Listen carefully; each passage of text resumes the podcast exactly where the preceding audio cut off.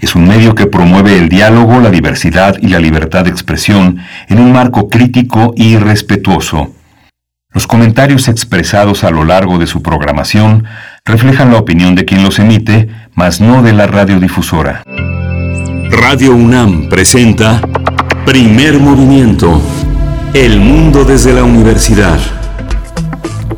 Hola, buenos días. Son las 7.1. Cada vez empezamos más cerca de las 7. Yo creo que mañana vamos a estar a las 7 a las 7, son las 6 de la mañana en el horario de Chihuahua. Todos los días nos enlazamos con, con tres grandes ciudades, Ciudad Cuauhtémoc, Ciudad Juárez y la ciudad de Chihuahua, a través de la radio universitaria, de este gran pacto este gran pacto por encontrarnos todos los días con nuevos radioescuchas, con nuevos, nuevos elementos para discutir, para iniciar la conversación muy temprano, como lo hacemos aquí en primer movimiento. Socorro Montes ya está conduciendo la nave desde mucho antes de que muchos de nosotros estuviéramos eh, al, al, frente. Socorro Montes, muchas gracias por toda esta presencia, por ir todos los días a Radio UNAM, Violeta Berber en la asistencia de producción, también una de nuestras amazonas que todos los días cruza la ciudad para encontrar en esta, en esta gran cabina de esta gran estación en Adolfo Prieto 133, Frida Saldívar, también esta, esta, esta gran, este gran aporte que todos los días durante esta larga pandemia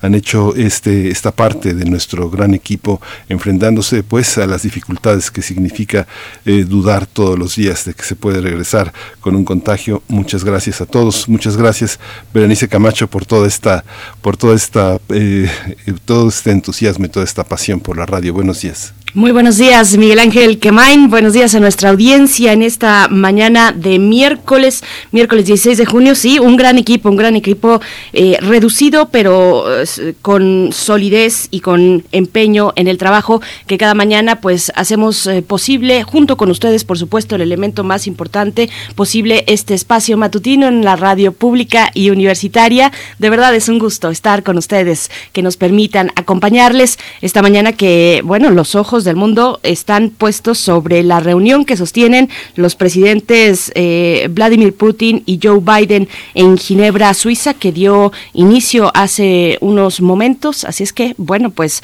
vamos a ver eh, de qué, cuáles son los resultados de esta reunión que forman parte, por el caso, para el caso de Joe Biden, de una temporada del primer viaje al exterior eh, fuera de su país y termina, culmina con ni más ni menos con la reunión esta reunión con el mandatario ruso Vladimir Putin. Así es que, bueno, la expectativa sobre eh, aquel país, sobre Suiza en Ginebra, donde se reúnen estos dos mandatarios, Miguel Ángel. Y bueno, para el inicio de esta mañana, de esta mañana de miércoles, vamos a tener lectura, literatura para ustedes por parte de la colección Vindictas que lanza eh, este título, Diferentes Razones tiene la muerte de la autoría de María Elvira Bermúdez. Estaremos con conversando al respecto. Novela policíaca mexicana de mediados del siglo pasado. Estaremos con Aniela Rodríguez, narradora, cuentista y poeta mexicana, licenciada en Letras Españolas por la Universidad,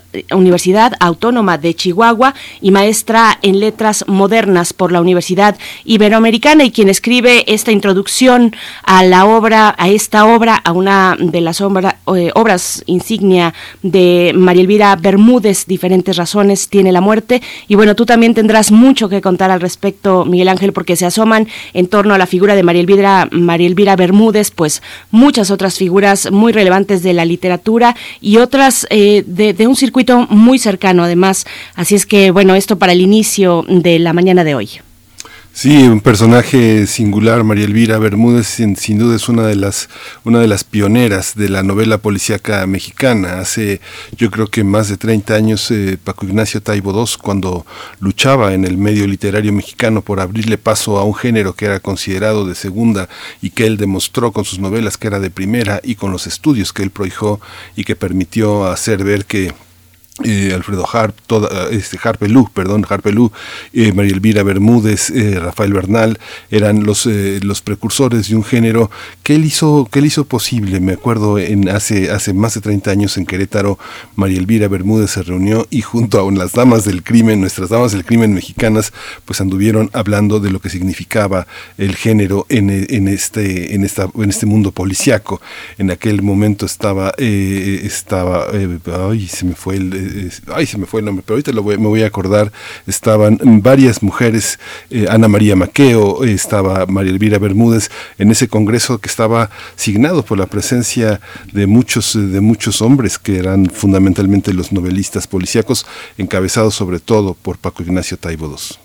Por ahí yo metería a la ecuación, por supuesto que mencionas con Rafael Bernal a Rodolfo Usigli, ensayo de un crimen, ¿no? Por ahí, por ahí va también. Bueno, ya nos estamos adelantando, como pueden ver, nos entusiasma mucho esta lectura, esta conversación, y, tendremos después también, eh, pues, en las fonografías de bolsillo, los 100 años de Ramón López Velarde, que este mes de junio es la conmemoración tanto de su nacimiento como de su es su aniversario luctuoso también, y Pavel Granados, escritor y director de la Fonoteca Nacional, pues nos comparte eh, una lectura, Los 100 años de Ramón López Velarde, que por cierto también eh, en mi investigación pude encontrar que María Elvira Bermúdez era una seguidora, una lectora ávida de Ramón López Velarde, una fan, le diríamos eh, ahora. Así es que, bueno, todo redondo esta mañana, Miguel Ángel. Sí, el nombre del que no me acordaba es una gran amiga, desgraciadamente es una, muy buena persona, que es Malú Guacuja Malú Acuja anduvo cuidando en Querétaro a María Elvira Bermúdez en ese encuentro, que es memorable porque María Elvira dijo muchas cosas sobre la novela policíaca que no había dicho, porque era un ambiente muy, muy, muy, muy, muy álgido y la novela policíaca era el protagonista. Vamos a tener también eh, en Nicaragua eh, las detenciones contra opositores a Daniel Ortega, cuando no se puede con la palabra le imponen la bota a quienes fueron sus aliados, sus amigos, sus colaboradores. La, vamos a tratar el tema con la maestra Selene Romero Gutiérrez. Ella es profesora del Centro de Relaciones Internacionales de la Facultad de Ciencias Políticas y Sociales de la UNAM. Y bueno, para nuestra nota internacional, Chile nos ocupa esta mañana la segunda vuelta de las elecciones para gobernadores. Vamos a tratar el tema con Daniela Campos Letelier, periodista, magíster en ciencia política de la Universidad de Chile e integrante de esta interesante red, red latinoamericana y, eh, podría decir iberoamericana también de politólogas, donde muchas eh, mujeres del lado de esta universidad, por ejemplo, pues forman parte fundamental, pero es una muestra de una gran diversidad de mujeres politólogas eh, que se despliegan a lo largo mm, particularmente de, de la región latinoamericana, así es que bueno, Chile para la nota internacional. Sí, vamos a tener la poesía necesaria en voz de Berenice Camacho. Seguramente va a ser una sorpresa muy interesante en el contexto de un programa como el de hoy. Por supuesto, vamos a ver si se esperan a las 9, 10 aproximadamente de la mañana, podremos, podremos compartir poesía para hoy. En la mesa del día, la Suprema Corte de Justicia de la Nación y la Ley General sobre Cannabis, este nuevo capítulo, vamos a estar conversándolo con Jorge Hernández Tinajero, que ya nos ha acompañado en distintas ocasiones. Él es politólogo e internacionalista, es activista por la regulación del cannabis, los derechos humanos y las políticas de reducción de riesgos y daños. Es socio fundador de la Asociación Mexicana de Estudios sobre Cannabis, la AMECA. Y bueno, la, algunos de mi generación en ciencia política recordarán tal vez si tomaron clases de historia con Isabela Regui, con nuestra querida profesora en la Facultad de Ciencias Políticas y Sociales. Bueno, Jorge Hernández Tinajero fue en algún momento parte de los adjuntos, hace muchos años, de los adjuntos, eh, profesores adjuntos con Isabela Regui, así es que bueno, solamente dejo ese dato además tangencial eh, eh, en, esta, en esta charla que tendremos sobre cannabis y la Suprema Corte de Justicia, Miguel Ángel. Sí, así es la docencia. Ahora que dices eso me dio, me dio mucha nostalgia porque uno ha visto pasar a muchos adjuntos eh, de grandes profesores que se han convertido en grandes profesores y en grandes eh, eh, investigadores, en intelectuales y artistas importantes para, para, nuestra para las universidades en general. Para la universidad es un rito de paso. Es algo muy importante quedarte callado al lado de un gran profesor que dicta la cátedra y después este, ese será el modelo de tu futura cátedra. Es algo muy, muy emocionante que uno tiene la oportunidad de vivir en esta gran, en esta gran universidad. Al final vamos a tener hay química entre nosotros. Eh, una manita de gato es el tema que ha escogido para esta mañana el doctor Plinio Sosa. El doctor Plinio Sosa es académico de tiempo completo de la Facultad de Química, está dedicado principalmente a la docencia y a la divulgación de la química. Bien, pues vamos, después de dictado este menú del día de hoy, miércoles 16 de junio, nos vamos con nuestro corte informativo sobre COVID-19.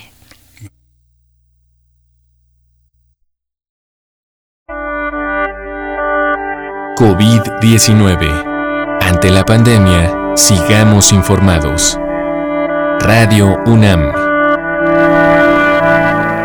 La Secretaría de Salud informó que el número de decesos por la enfermedad de la COVID-19 aumentó en México a 230.424 lamentables defunciones, todas ellas.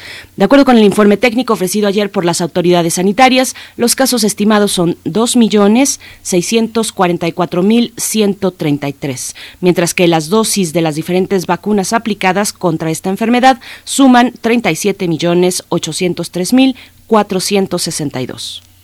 En información internacional, Pfizer anunció que realizará un estudio a personas que tras ser vacunadas contrajeron la COVID-19 con el objetivo de determinar si es necesaria una dosis de refuerzo. David Swerdlow, experto en epidemiología clínica de la farmacéutica, dijo que utilizarán datos inmunológicos, datos clínicos y datos del mundo real para indagar cuándo podría ser necesaria una segunda dosis. En la información de la UNAM, a propósito del Día Mundial de la Lucha contra la Desertificación y la Sequía, eh, que se conmemora mañana, 17 de junio, Víctor Magaña Rueda, eh, del Instituto de Geografía de la UNAM, dijo que los mexicanos somos cada vez más vulnerables a las sequías, por leves que sean, debido a que no existe una cultura de cuidado del agua, pese a las graves situaciones que ha enfrentado el país por falta del vital líquido. Por ello, el miembro, también miembro de la Red del Agua de la Universidad Nacional, estima necesario contar con un sistema donde los tomadores de decisiones participen junto con académicos que estudian este problema, además de la población, a fin de aportar ideas y contribuir en las decisiones que determinen el manejo del líquido.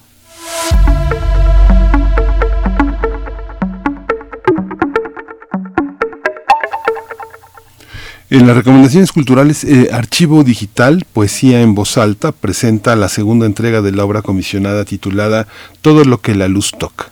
Está a cargo del artista José de San Cristóbal, quien reimagina los colores, movimientos y sonidos de las puestas en escena del movimiento Poesía en Voz Alta, en el que participaron artistas visuales, eh, entre ellos Juan Soriano, Leonora Carrington, en un ambiente digital interactivo.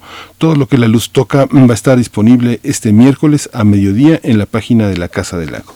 casadelago.unam.mx, diagonal archivo PVA son las coordenadas digitales para llegar a este archivo de, digital de poesía en voz alta que presenta precisamente Casa del Lago. No se lo pierdan. Vamos con música y también con una invitación a que nos envíen sus comentarios en redes sociales, arroba P Movimiento. Estamos así en la, en la red sociodigital de Twitter, primer movimiento UNAM en Facebook. Vamos con esto que se titula Literatura y está a cargo de Rulo.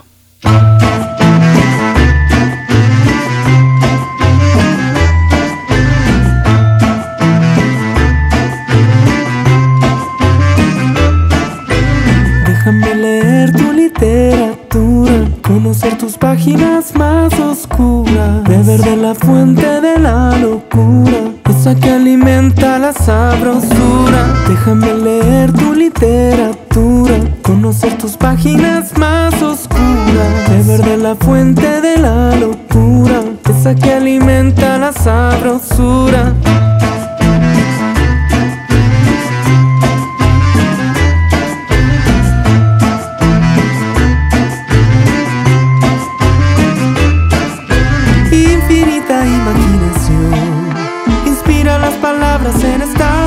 Para encender esta pasión. Lléname de rebeldía el corazón, dame un verso en la boca para saber lo que provoca el fuego de tu fantasía, el sabor de la poesía. Dame un verso en la boca para saber lo que provoca el fuego de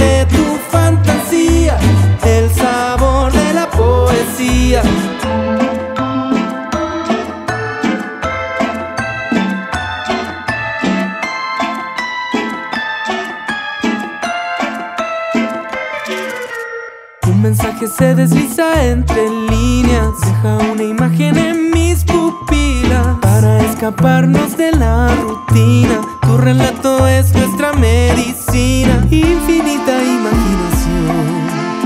Inspira las palabras en esta ficción para encender esta pasión.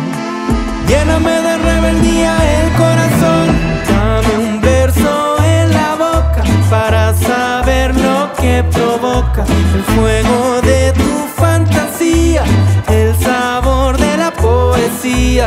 Dame un verso en la boca para saber lo que provoca el fuego de tu fantasía, el sabor de la poesía. Dame un verso en la boca para saber lo que provoca el fuego de tu fantasía, el sabor de la poesía.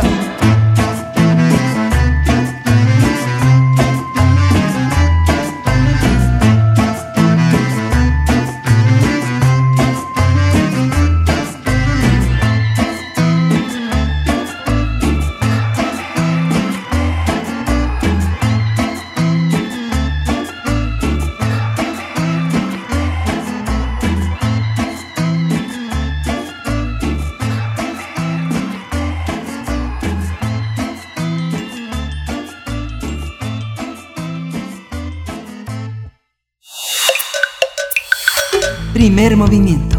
Hacemos comunidad. Miércoles de lectura. Diferentes razones tiene la muerte, es el libro más reciente de la colección Vindictas, novela y memoria. Hay que señalar que María Elvira Bermúdez no solo abarcó diversos géneros literarios, también fue una de las primeras autoras mexicanas que incursionó y intentó teorizar sobre el género policiaco que es comúnmente atribuido a escritores hombres. No obstante, Bermúdez es pionera del género policíaco en México, así que nos entrega una novela divertida, puntual e irónica. Además, hace que cada elemento forme parte de un complejo engranaje que pone en juego las pasiones humanas como los celos, el deseo y la indignación, al tiempo que cuestiona los valores sociales de la época. En diferentes razones tiene la muerte, son nueve invitados que pasarán el fin de semana en la quinta de la señora Georgina Llorente. Sin embargo, no todos lograrán salir con vida. El lector tendrá que averiguar quién es el asesino mientras es eh, cautivado por la aguda curiosidad del detective Armando Sosaya, quien se aferra a descubrir la verdadera motivación del autor de estos crímenes. Aniela Rodríguez realizó la introducción que acompaña la nueva edición y afirma que en las líneas de la autora hay una intención por construir protagonistas femeninas fuertes o de denuncia de opresión de un sistema patriarcal. Vamos a conversar sobre esta novela policíaca de María Elvira Bermúdez, rescatada por la colección Vindictas. Hoy nos acompaña Aniela Rodríguez, ella es narradora, cuentista y poeta. Es licenciada en Letras Españolas por la Universidad Autónoma de Chihuahua y maestra en Letras Modernas por la Universidad Iberoamericana. Hola Aniela, eh, buenos días, ¿cómo estás? Gracias por estar aquí. Hola, muchas gracias por la invitación. Estoy muy contenta estar con ustedes platicando de esta gran autora que es María Elvira Bermúdez. Gracias, gracias, Aniela. Nosotros también ya nos estábamos adelantando antes de, esta charla contigo, pues eh, porque son hay muchos elementos que circulan en torno a María Elvira Bermúdez, eh, muchos referentes, además del género, el género que apasiona en este país, el policiaco, el de misterio, el noir. Pero ¿dónde está? ¿Dónde está Bermúdez en este circuito de grandes títulos de, estos géneros? Pensábamos, por supuesto, en Bernal, el complot mongol. Eh, Sigli, Ensayo de un crimen y otras obras que también son fundamentales, pero hablando de estas eh, precursoras, ¿dónde se encuentra mm, María Elvira Bermúdez en ese sentido? Pues María Elvira Bermúdez es muy interesante porque básicamente fue, eh, como ustedes bien decían, de las pioneras del género policíaco, no solo en México, sino en Latinoamérica. Eh, incluso fue llamada por algunos como la Agatha Christie mexicana. Entonces, lo que hace María Elvira Bermúdez es abrirse eh, camino entre este género que pues que tradicionalmente fue segregado también a, a hombres, ¿no? Eh, esta noción de que solo el hombre puede escribir de temas cruentos o violentos. Eh, y María Elvira Bermúdez se abre camino a la par que escritoras como Christie, ¿no? O como Patricia Highsmith, por ejemplo.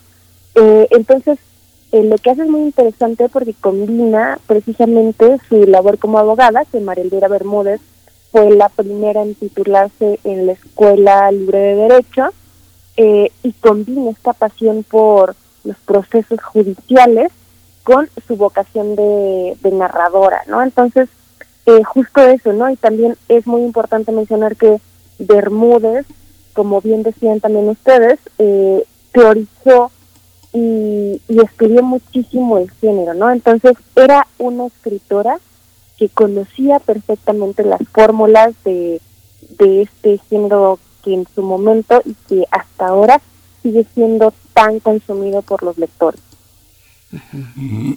Bueno, es interesante porque, bueno, yo le comentaba ayer a Berenice que tuve oportunidad de conocer eh, mucho a María Elvira Bermúdez y, conversar este, con ella. Y era una, una persona que eh, estaba en un grupo de, escritores que es un grupo particular, un poco, este, un poco extraño en la literatura mexicana porque es un grupo al que perteneció Salvador Reyes Nevares, es, e, ella es madre de, este, de Juan José Reyes, un escritor notable que fue editor del suplemento de novedades de José de la Colina, pero ella estaba, se distinguía de ese grupo un poco este, eh, pues podríamos decir un poco conservador en el sentido de que creía en un periodismo muy del inicio del siglo XX, pero ella estaba muy lejana de cualquier cuestión feminista. Ella pensaba que el principal problema eh, eh, para las mujeres de su, de su, tipo, una escritora, una periodista, era la sexofobia que tenía la iglesia. ¿Cómo, cómo se perfila esta, esta cuestión de los géneros? Justamente en esta, esta novela la editó Lecturas Mexicanas en los años 80 y fue cuando muchos tuvimos oportunidad de, revivir este espíritu de María Elvira Bermúdez y justamente decía que esta novela era un prisma en el que podíamos ver que las intenciones eh, de los hombres y de las mujeres eran muy semejantes porque todos ellos estaban bajo la sombra de la condición humana. ¿Tú qué piensas? Yo creo que que sí, eh, justo en diferentes razones tiene la muerte queda muy patente esto que hablas de la sexofobia y me parece muy interesante lo que dices, ¿no? Sobre el que, que no era eminentemente feminista, porque, bueno, si bien creo que, que no había una denuncia pamplitaria en, en diferentes razones tiene la muerte, sí hay este elemento de, de la ironía o del sarcasmo que permite evidenciar la brecha que hay entre hombres y mujeres de la época, ¿no? Recordemos que estamos en Ciudad de México de los años 40, em, al margen de que la mujer eh, obtuviera su derecho al voto, ¿no? Entonces, creo que el contexto temporal y espacial donde se desarrolla esta novela es esencial para comprender cuál era la lucha que estaban realizando las mujeres de esa época y bueno, ya hablando un poco sobre la novela en sí misma, eh, los personajes, eh, si bien no son arquetipos de, de lo femenino, de lo masculino, sí representan distintos valores ideales, ¿no? Tenemos, por ejemplo, a, a un diputado que, que bueno, que, que es, digamos, el querido de, de la dueña de la casa, eh, tenemos a, a una chica no adolescente hija de un matrimonio que también es invitada a la finca que su mayor aspiración es casarse con un hombre rico no para subir de clase. Entonces todas estas eh, nociones eh, justamente del rol que ocupa la mujer del rol que debe ocupar uno dentro de cierta clase social están muy patentes eh, hay una chica que es socialité, por ejemplo, ¿no? Y está buscando, vamos, el mejor postor para casarse. Y, y son muy evidentes los diálogos de repente eh, sobre la pertenencia de la mujer eh, o la pertinencia, pues, ¿no? De, de dónde debe encajar en cada ámbito. Y si bien, te digo, yo creo que no es un feminismo, digamos, eh, tan patente o tan declarado tal cual como una denuncia, y está muy presente eh, esto de la brecha de género en el tema de los diálogos, del humor negro, de la ironía, del sarcasmo. Entonces, eh, creo que los lectores pueden aprovechar mucho este tema porque no se trata de, de un discurso panfletario o que hemos escuchado tantas veces, ¿no? Sino que eh, tiene como origen recursos pues más satíricos que nada, ¿no? Entonces, justo esas brechas se evidencian a través de, del humor y bueno, salimos, digo, entre queriendo reír y llorar por todos estos diálogos.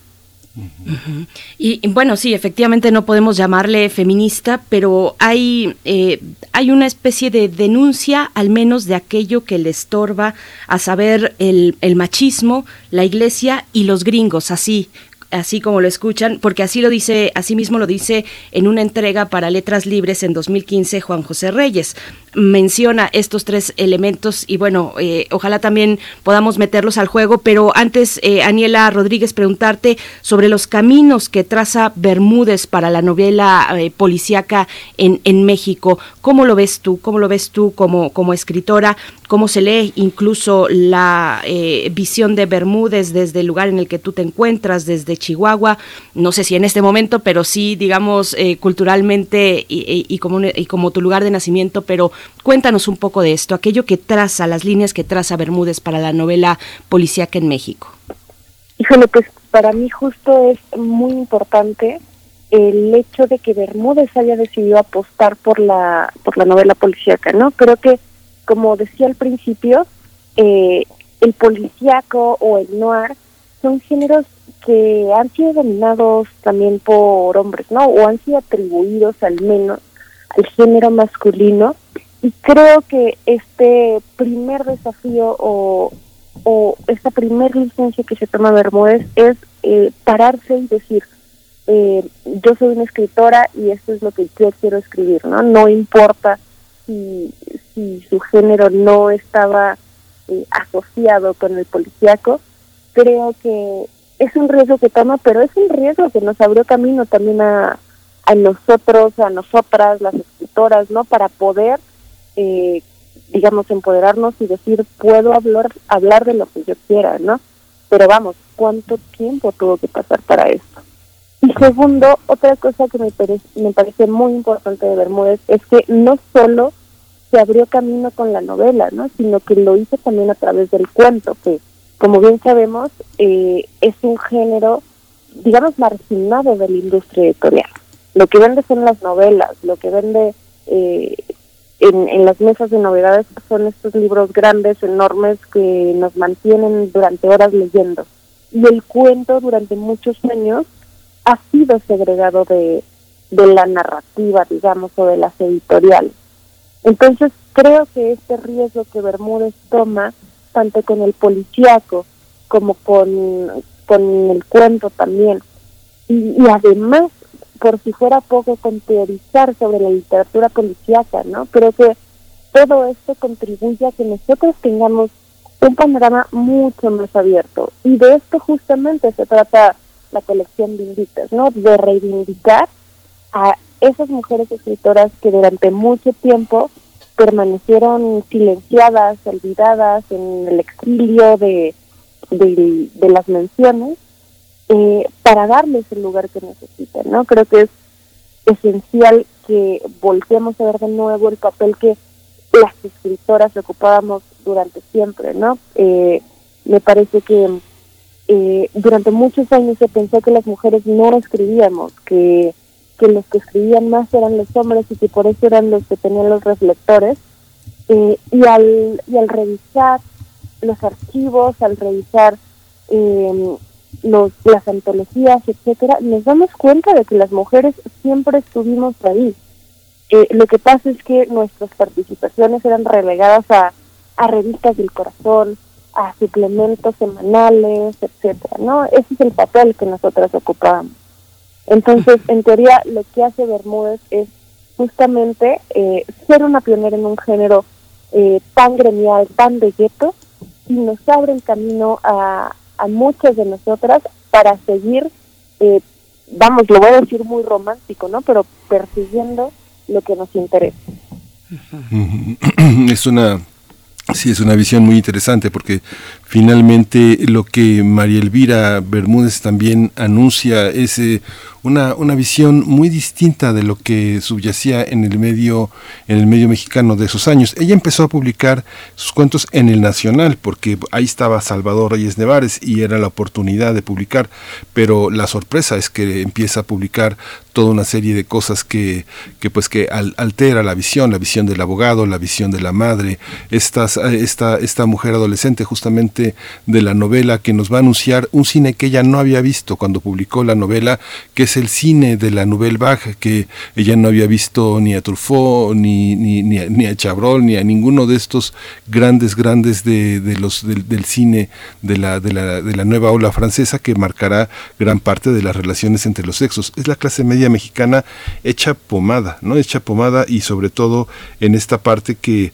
cuando Paco Ignacio Taibo, decíamos al principio, hablaba de Paco Ignacio Taibo II porque Paco, Paco logró mostrar que la novela policíaca no era un subgénero, la novela que él empezó a escribir desde la obra Final Feliz, el este eh, a cuatro manos, toda la novela que Paco ha hecho, este, y su detective, que tiene mucho de, de este de, de, continuidad con Sosaya, es esta parte de una, una novela que se sostiene en el caso de Paco en la historia, pero en el caso de ella en las leyes, ¿no? En las leyes y en la y en la psicología, en la criminología. ¿Tú cómo ves esta perspectiva? Hay una teoría subyacente en la novela de la justicia que no coincide con un aspecto sobre todo de la ética. La ética y la justicia parece que están divorciadas. ¿Tú cómo percibes esa ese tema al interior de la novela? Claro, yo creo que también eh, es digamos, la carnita de la novela, ¿no? Esta, eh, esta separación entre ética y justicia, porque justamente creo que el poner en entredicho, como lo hace Bermúdez, los valores sociales de la época, eh, nos hace no solo reflexionar, sino ver de una forma mucho más crítica lo que pasaba en ese momento, ¿no? Como bien dices, eh, veníamos de, de una clase media eh, ya muy malgastada, ¿no? Y con ciertos ideales que, que la habían, o bueno, que hasta el momento eh, nos tienen encumbrados en una cima que, que no tenemos, ¿no? Entonces, eh, justamente gracias a los valores, te digo, de clase, por ejemplo, o de género, es que estos puntos como la justicia y como la ética chocan, ¿no? O sea, en diferentes razones de la muerte nos topamos con el entredicho de, de cuáles son las motivaciones y las ambiciones de cada personaje, ¿no? Porque finalmente siempre está un, un valor central por ahí que es la, la finca de la protagonista, ¿no? La protagonista que, que tiene mucho dinero, que tiene una finca en Coyoacán, grandísima y todo. Entonces, ¿quién es la persona que está cometiendo los asesinatos y por qué lo está haciendo, ¿no? ¿Cuáles son sus ambiciones? Que finalmente es el fin del género policiaco, pero creo que al contextualizarnos Bermúdez en una situación no solo de, del lugar, ¿no? Que, que para nosotros nos resulta muy familiar, sino que, que sigue siendo una obra muy vigente, ¿no? O sea, que seguimos teniendo estas mismas nociones de clase, estas mismas ambiciones, ¿no? Por más eh, necias que puedan ser o que las podamos ver de, de vez en cuando, eh, siguen siendo ambiciones vigentes de la clase media o de quienes estamos al margen de ella. Entonces, me parece muy interesante eh, que todo el crimen de, de esta novela y todo el esfuerzo por desentrañar quién es el culpable gira en torno a nociones de clase. Y, y por eso les digo que esa novela sigue teniendo eh, permanencia en el imaginario colectivo, porque sigue siendo, al final de cuentas, eh, pues muy, eh, muy vigente y sigue siendo un tema que, que hasta ahora, a pesar de que han pasado, digamos, 60 años de su, de su aparición, perdón, de, de, de que está situada la novela en el espacio-tiempo, eh, pues seguimos teniendo las mismas visiones, ¿no? O al menos visiones muy parecidas. Entonces, es muy interesante ver cómo entran en choque estas dos, eh, estos dos elementos gracias al vehículo que es justamente las aspiraciones sociales y económicas de los personajes. Aniela Rodríguez, bueno, Vindictas eh, en estas entregas, bueno, eh, delinean también un propósito, me parece, el propósito de reconocer los puentes que están ahí, que están tendidos, de fortalecer esos puentes con, con estas grandes escritoras, gestoras de, del panorama literario eh, no solamente de México, por supuesto, de Latinoamérica, eh, y, lo hacen a través de escritores, escritoras, perdón, escritoras jóvenes como tú, escritoras que leen y, y reseñan y nos introducen a estas otras escritoras del pasado, ¿Cómo, ¿Cómo, fue, ¿Cómo fue para ti el proceso de realizar esta introducción a Bermúdez? Cuéntanos un poco de ese, de ese proceso porque nos interesa, por supuesto, saber de todos aquellos y todas aquellas que participan en la confección de una publicación como esta que ahora presenta Vindictas. Claro, pues la verdad es que para mí, eh, bueno, primero que nada, eh, pues me, me dio mucho gusto recibir la invitación de, de Apio Barrera y de Socorro Venegas, quienes están a cargo de esta colección.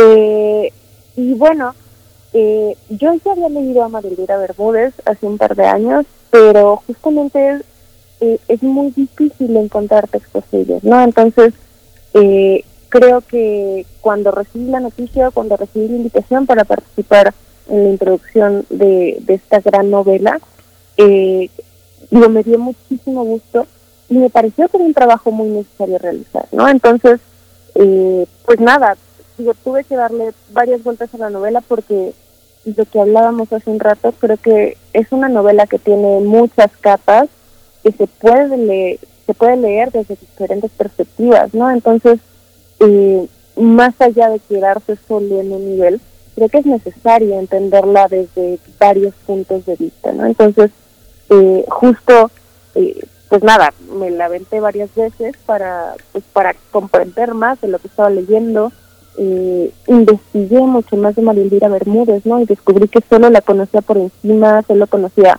como su obra más general, precisamente porque no ha sido tan editada, ¿no? Porque la hemos ido relegando y relegando. Entonces, eh, digamos que fue un proceso muy satisfactorio para mí, yo que me dedico pues a, a temas como el noir, eh, que soy narradora, ¿no? Entonces me hizo eh, acercarme más a una figura que digamos terminó por abrirme camino a mí, ¿no? Si María Elvira Bermúdez no hubiera empezado a ser policíaco, quizás yo no tendría tanta facilidad para publicar eh, mis novelas o mis cuentos, ¿no? Entonces fue un ejercicio bastante, bastante provechoso que a mí me, pues me llenó de alegría, ¿no? Y, sigo diciéndolo, creo que la colección de invitas eh, hace una chamba enorme al sacar del silencio a estas autoras tan importantes eh, que durante mucho tiempo dejamos atrás. Es muy interesante también esto. Tú te acuerdas, por supuesto, investigaste muchísimo sobre María Elvira Bermúdez. Ya, ya ahora, este, eh, recordé a veces los golpes de nostalgia eh, llegan con golpes de, de recuerdos y de memoria.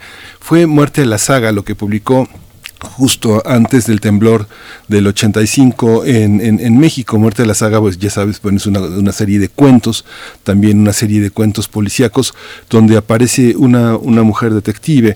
Es que María Elvira Bermúdez sí vivió durísimo el, el ambiente periodístico, entonces yo creo que Muerte de la Saga sí representa ya ese encuentro con un aspecto de lo femenino muy interesante tú te, te, enfrentaste a Armando Sosaya, que ella lo presenta en la novela como presentaba Osigli, este, a sus personajes de teatro, como se suelen presentar en el teatro. Y Armando Sosaya es mayor prácticamente que todos los personajes, excepto que de Cecilia Ortiz, eh, la joven, todavía en aquel momento, en los años 40, tener 22 años no era ser tan joven, pero sin embargo la presenta con un carácter adolescente, porque es una mujer muy dependiente, esta chica, Cecilia Ortiz.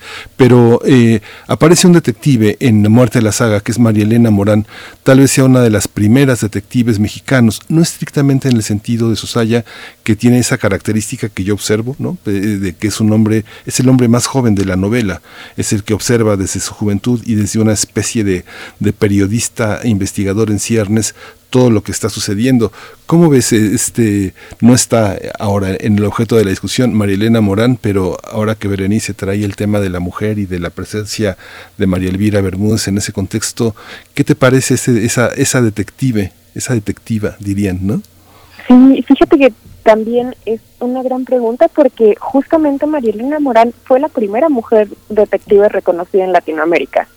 Y eso es algo que muchos no sabemos, ¿no? Y por eso también es tan importante María Elvira Bermúdez, porque no solo es de las pioneras del género en nuestro país o, en todo el continente, ¿no? Sino que también crea la primera mujer detective, eh, pues sí, justo eh, al margen de, de que los detectives durante mucho tiempo fueron asociados con la figura de del vamos del hombre suspicaz del hombre que, muchas veces eh, era aficionado de los vicios, ¿no? Siempre estaba el tema de la fe fatal por ahí. Eh, entonces eran convenciones como bastante cerradas del género y lo que hace María Elvira, María Elvira Bermúdez perdón, con María Elena Morán eh, es ponerle fin un poco a esos cánones. Claro, como lo platicábamos ahorita, no lo hace desde una desde una declaratoria plena de feminismo, ¿no? Nunca es así, eh, sino que, claro, o sea, en María Elvira siempre hay una pulsión, creo, ahí latente por eh, abrir espacio a la mujer, ¿no? O por lo menos visibilizar lo que estaba sucediendo con la mujer en esa época. Entonces, la figura de María Elena Morán es muy peculiar porque es la esposa de un político aficionada a las novelas policíacas, ¿no? Entonces, gracias a esa afición suya, comienza a resolver distintos crímenes. Entonces, pues entendamos que María Elena era una persona que, que devoraba y devoraba y devoraba historias eh, eh, policíacas y gracias a esa a, ese know-how digamos que tenía por, por la lectura empieza a resolver sus propios crímenes y justo en Muerte a la Saga eh, que como bien decías, eh, aparece Armando Sosaya, que también está en diferentes razones tiene la muerte, eh, vemos también la figura de María Elena Morán.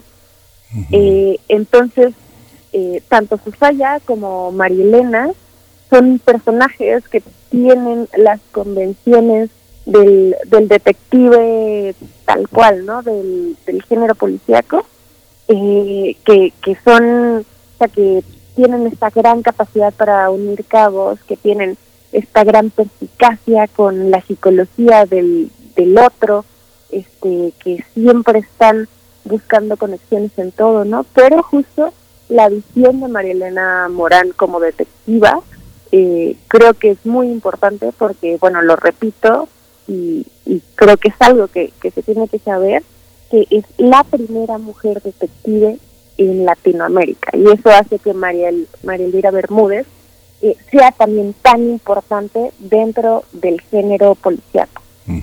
Aniela Rodríguez, bueno, ya nos vamos acercando al cierre, pero en esta parte de tu propia investigación, eh, esta pregunta igual también tendría que ir para Miguel Ángel Quemain, porque, porque es heredero directo de una orbe de escritores y escritoras, de periodistas, de novelistas, narradores en general.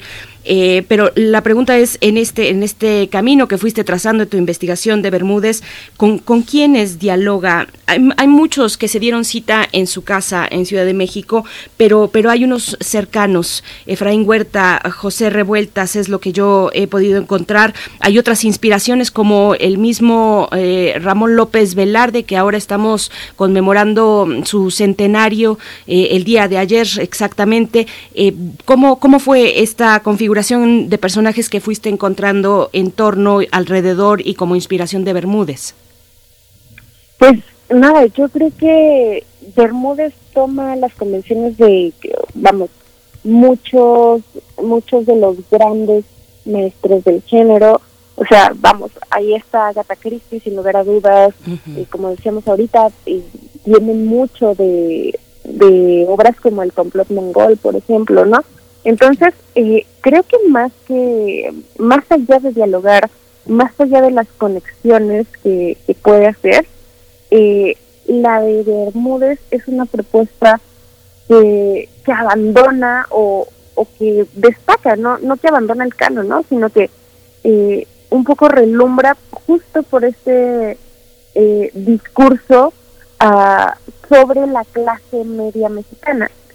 Eh, y además creo que em, la mayor concordancia que, que tiene y que creo que es la más evidente es justo, ya la mencioné, con Agatha Christie, eh, porque justo eh, más o menos surgió a la par la, la obra de Bermúdez y la de Christie, ¿no?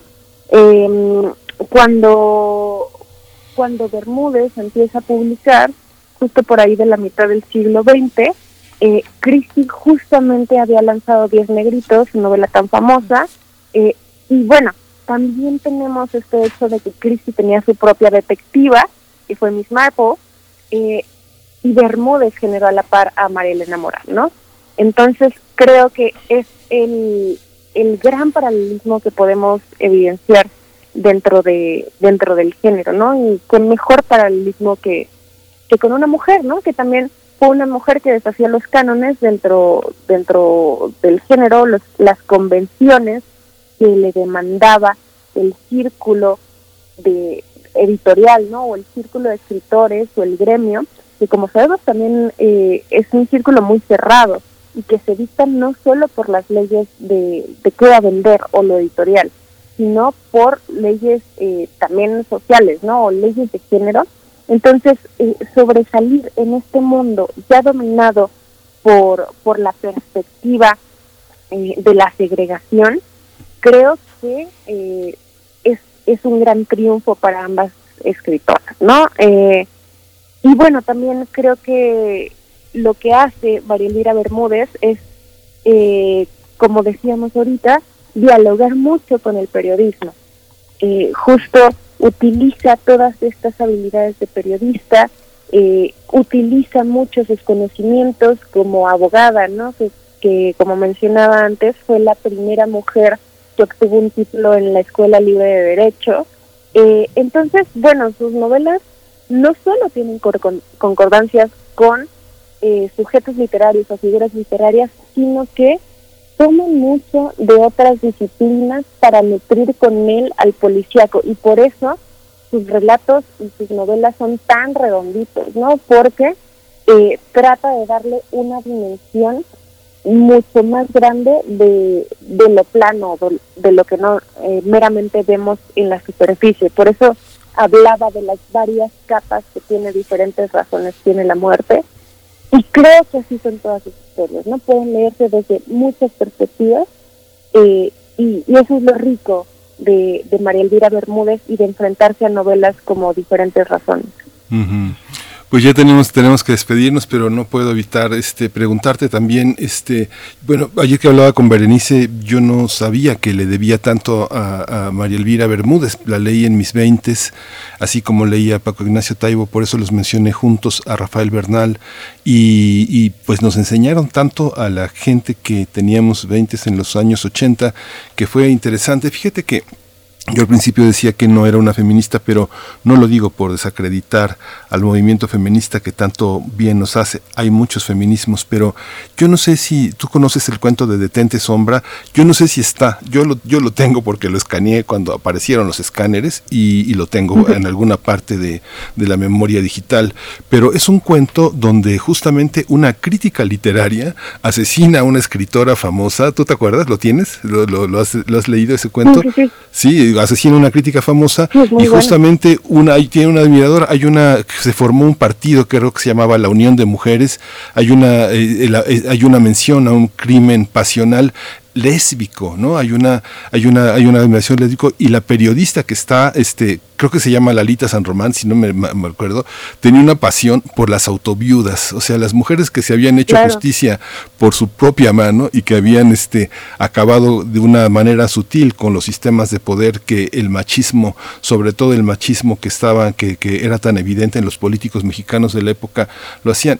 Yo creo que es un cuento del 60 o 61, este, porque fue un cuento pues fue un cuento celebrado, porque además María Elvira estaba cobijada por un conjunto de periodistas que hay que decir que la, la cuidaron y permitieron también en su momento, como hacían los hombres de ese momento, permitieron que una mujer tuviera esos espacios de libertad que ella tuvo y que, y que no se achicó, ¿no? Es, este, está ese cuento visible, porque eh, eh, tenemos en cono de hormigas en material de lectura de la UNAM, pero ese cuento sería muy interesante porque sí es así como la, no es feminista, pero es, pero sí es una semilla poderosa del mundo lésbico, de la unión de mujeres, de esta, de esta justicia por la propia mano que es tan divertida, que es las, las autoviudas que son tan célebres en esas últimas eh, décadas de los, del siglo XX, ¿no?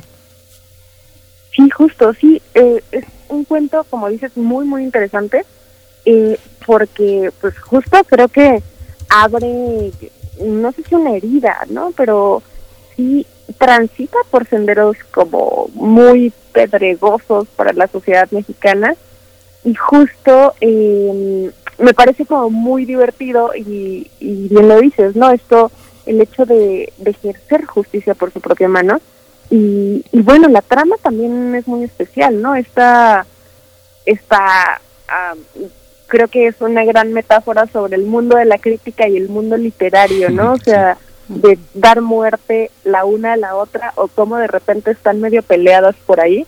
Entonces, sí, creo que es un cuento fundamental y es de los cuentos más celebrados de María Elvira, a pesar de que no se consigue tan fácil, ¿eh? No. Eh, no sé si anda por ahí en, en algunas antologías, eh, pero bueno, justo el trabajo de María Elvira Bermúdez eh, hace mucho que no había sido editado eh, y tiene cuentos maravillosos, ¿no? Tanto con, con Sofía, tanto con Marilena Morán, eh, que, que no solo están muy bien delineados, muy bien escritos al margen del, de los cánones del género policíaco, ¿no? Sino que también nos dan, dan esta doble dimensión de poder reírnos y poder burlarnos de las convenciones sociales, no solo de la época, sino que hemos mantenido como seres humanos durante tanto tiempo, ¿no? Y en especial en México, que creo que eso lo hace todavía como mucho más, eh, pues no sé si divertido, ¿no? Porque como les decía ahorita, eh, son estos temas como la visibilidad lésbica de la que hablas, ¿no? Como eh, la, la pugna entre crítica o, creación literaria, que de la forma en la que los trata María Elvira, pues son, son muy graciosos, pero uno no sabe si salir riendo o llorando. Aniela Rodríguez, narradora, cuentista y poeta mexicana, te, te, agradecemos. Yo, yo me quedé pensando en Detente, Sombra de mi bien esquivo, Juana Inés de la Cruz, claro. eh, Sor Juana Inés de la Cruz, por supuesto, como también una de las favoritas de Bermúdez. Te agradecemos, te, te leemos, leemos tu introducción a María Elvira Bermúdez, diferentes razones tiene la muerte, te leemos también en, en Tierra Adentro, en el problema de los tres cuerpos, el confeccionador de deseos, insurgencia. Muchas gracias, Aniela Rodríguez. Un, un abrazo hasta donde estés. No, muchas gracias a ustedes y, bueno, espero que, puedan darse la oportunidad de leer a María Elvira. Y recuerden que pueden encontrar el libro en la página del libro Sunam, tanto en papel como eh, en formato electrónico. Y pues muchísimas gracias por invitarme a hablar de esta gran escritora. Gracias. A ti. Hasta pronto, Daniela Rodríguez. Bien, pues vamos con un corte musical muy breve. Mola Ferte está a cargo de esta canción que se titula Bonita.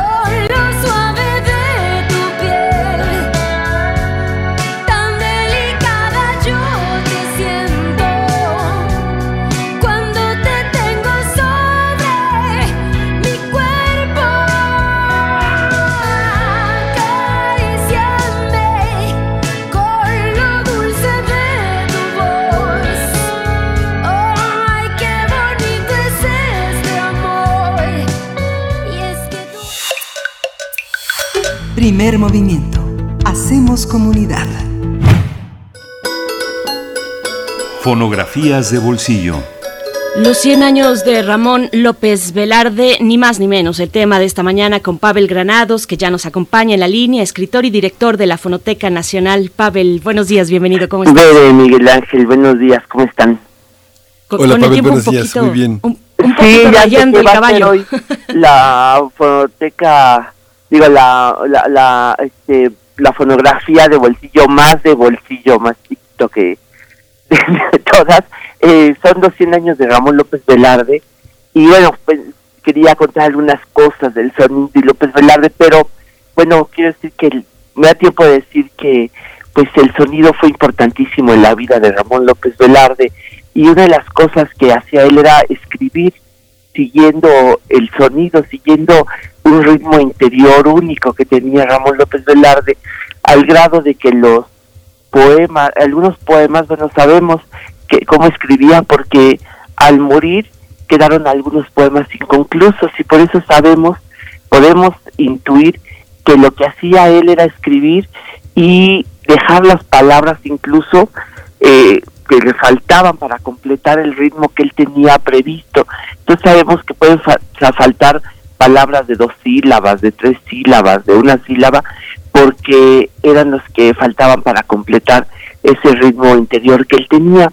Eh, por ejemplo, el, el sueño de los guantes negros es un poema que quedó así, ha quedado, ha, ha habido gente que se ha, tenido el reto de tener para, para sí eh, completar esas estrofas que faltan de Ramón López Velarde. Ese sueño de los guantes negros fue un poema que quedó entre las ropas de Ramón cuando murió y por eso lo conocemos. Eh, en la fonoteca le vamos a hacer mañana una un- pues un festejo, bueno, una conmemoración. Le pedimos a Marco Antonio Campos que nos hablara de la suave patria y que nos la leyera.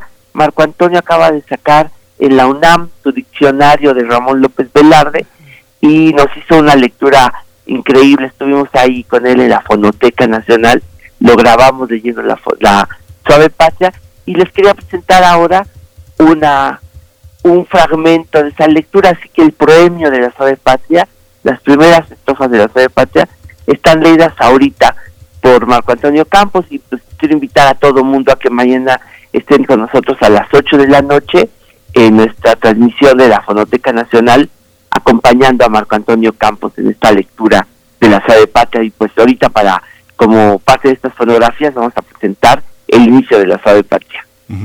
Oye, Pavel, pues, este, si, si tienes algo más que decir, con- continuamos en la en la siguiente hora. Yo creo que también O esta si semana. sabes, en las siguientes fonografías de bolsillo y traemos otra, otra, este, para no dejarlo nada más para hoy. Si quieres, la semana entrante traemos otro audio relacionado con Ramón López Velarde. Ok, bien. No, presentamos para entonces lo que continuarlo vamos a como, escuchar. Sí, está como muy bien. tema, ¿vale? Sí. Perfecto, Pavel. Entonces, recuérdanos lo que vamos a escuchar y lo que podremos Ahorita también es disfrutar la en la lectura fonoteca. de Marco Antonio Campos y este sobre la sobre la suave patria y ese lo vamos a presentar mañana en nuestra eh, pues en nuestras eh, actividades este en, en línea o sea que en la en la en las redes sociales de la fonoteca ahí va a estar la transmisión de esta lectura que nos hizo Marco Antonio Campos de la cual ahorita presentamos un, pues un avance Perfecto. Pavel Granados, como siempre, un abrazo. Nos encontramos mucho, en un abrazo. días. Cuídense. Gracias. Abrazo, nos, quedamos, nos quedamos con esto para despedir a la radio Universidad de Chihuahua, Ramón López Velarde, en sus 100 años. Vamos con esto y después al, al corte. Yo que solo canté de la exquisita partitura del íntimo decoro, alzo hoy la voz a la mitad del foro, a la manera del tenor que imita la gutural modulación del bajo para cortar a la epopeya un gajo. Navegaré por olas civiles con remos que no pesan porque van como los brazos del correo Chuan que remaba la mancha con fusiles. diré con una épica sordina, la patria es impecable y diamantina. Suave patria, permite que te envuelva en la más honda música de selva en la que me modelaste por entero al golpe cadencioso de las hachas, entre risas y gritos de muchachas y pájaros de oficio carpintero. Síguenos en redes sociales. Encuéntranos en Facebook como Primer Movimiento y en Twitter como arroba PMovimiento. Hagamos comunidad.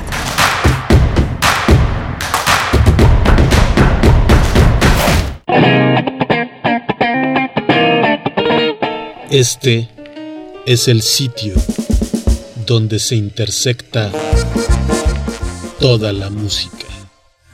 Toda. Intersecciones. Encuentros de la fusión musical. Todos los viernes a las 21 horas por el 96.1 de FM. Radio UNAM. Experiencia sonora. Estuvimos ahí, como funcionarias y funcionarios de casilla. Recibimos y contamos los votos. Llenamos las actas e integramos los paquetes electorales.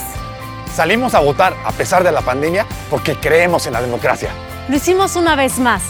Las y los ciudadanos entregamos a este país elecciones seguras, certeras, libres, sin fraude. Contamos todas, contamos todos. INE. Mi papá ya estaba tendido en una cama a causa de la cirrosis hepática. Tomaba mucho. Cuando mi padre murió, ya nada más se incorporó y vomitó un pedazo de sangre, se acostó y murió. Mi hermano Martín murió a causa de las drogas y el alcoholismo. No te tenías que morir, primero mi papá y luego tú. Resultado del alcohol me quitó a las personas que más amé en la vida, las hizo sufrir. El mundo de las drogas no es un lugar feliz. Busca la línea de la vida, 800-911-2000. En ese momento, el estómago de Chucho se convirtió en un nido de mariposas que aleteaban al compás ah, de cada suspiro. Todos los días dibujaba en sus cuadernos un corazón con el nombre de Karina. Y a pesar de que se sentaba junto a ella, no sabía cómo llamar su atención. Las aventuras de un chico que descubre el amor y se mete en algunos líos. Conoce a Chucho, radiodrama del archivo de la Bienal Internacional de Radio, este sábado 19 de junio a las 20 horas. Radio UNAM. Experiencia sonora.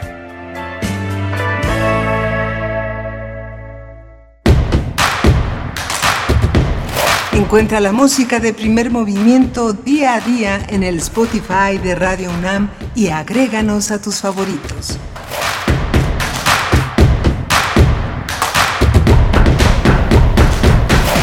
Hoy es, hoy es miércoles 16 de junio de 2021 y son las 8 con 3 minutos la hora del centro. Iniciamos así nuestra segunda hora de transmisión, transmisión en vivo a través del 96.1 de la frecuencia modulada, el 860 de AM y también en www.radio.unam.mx. Nos enlazamos en este momento con la radio Nicolaita en el 104.3. Damos la bienvenida a los escuchas de Morelia de la Universidad Michoacana de San Nicolás de Hidalgo y, y, también, por supuesto, mm, por mi parte, a mi compañero Miguel Ángel Quemain en los micrófonos. ¿Cómo estás, Miguel Ángel? Una hora, pues, muy rica la que acabamos de, eh, de, terminar con esta, bueno, por supuesto, con los 100 años de Ramón López Velarde y el festejo que se de, llevará a cabo en la Fonoteca Nacional y también con vindictas cuentistas latinoamericanas. Diferentes razones tiene la muerte. Esta conversación que tuvimos con Daniela Rodríguez acerca de la obra y la relevancia de María Elvira Bermúdez, María Elvira Bermúdez. Bueno, pues así, así llegamos a esta segunda hora, Miguel Ángel. Sí, muy interesante. Fue muy, fue muy interesante la, la conversación eh, justamente con eh, Aniela Rodríguez, narradora, cuentista que hizo la introducción a eh, diferentes razones tiene la muerte de María Elvira Bermúdez.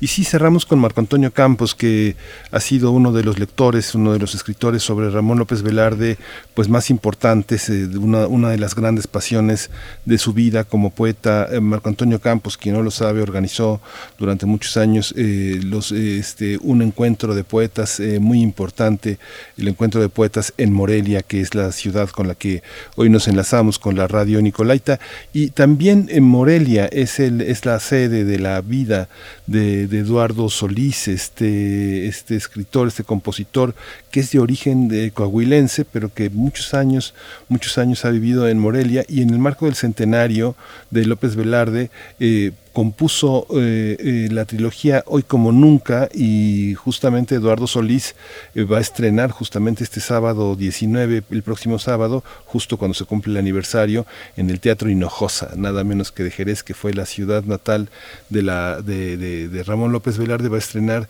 esta, esa sinfonía esta, con la orquesta y el violinista michoacano también, Ludwig Carrasco Curintia, que es también, él está al, está al frente del ensamble Ramón López Velarde, que es una agrupación camerística que se creó especialmente para, para esta ocasión y que clausura la edición 24 eh, de las jornadas López Velardianas, donde pues recordarán que este se entrega el premio de el premio de poesía Ramón López Velarde y bueno, ha sido una, una semana muy interesante en Zacatecas, quienes estamos avecindados con el corazón por allá, pues sabemos que es una, eh, uno de los poetas eh, más queridos y que da, da nombre al premio de poesía más importante alrededor de una semana en la que la revista Dos Filos, que es una de las revistas que ha perdurado en, en Zacatecas eh, desde hace muchos años, le da, le da sentido a todo este a todo este festejo. Así que, bueno, el próximo 19, yo creo que ojalá y tengamos la oportunidad de tener un pequeñito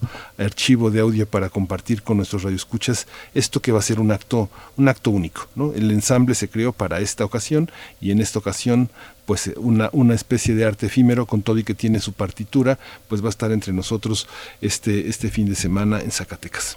Así es, bueno, pues hacer la, precisión que yo hace un momento confundí, porque efectivamente los 100 años son por el aniversario luctuoso que tendrá lugar el próximo sábado 19 de junio, pero el día de ayer, 15 de junio, eh, es que junio es el mes de López Velarde. El día de ayer se cumplió, eh, fue la conmemoración de su natalicio, 133 años del nacimiento de Ramón López Velarde. Así es que bueno, están ahí las coordenadas y esta invitación que se antoja mucho, querido Miguel Ángel Quemain, para seguir eh, disfrutando la poesía de Ramón López Velarde y, haciendo este cruce de, de puentes y de ejes entre aquel momento y este, donde leemos a 100 años de su muerte a, un poeta como, como de, esta, de esta talla y de esta relevancia. Así es que bueno, ahí está hecha la invitación. Vamos a tener por delante en nuestra nota del día, vamos a hablar de las detenciones contra opositores a Daniel Ortega en, en Nicaragua, las exigencias también que hace la OEA de liberar a a estos opositores, a presos políticos, incluso a periodistas. Eh, vamos a ver los detalles con la maestra Selene Romero Gutiérrez.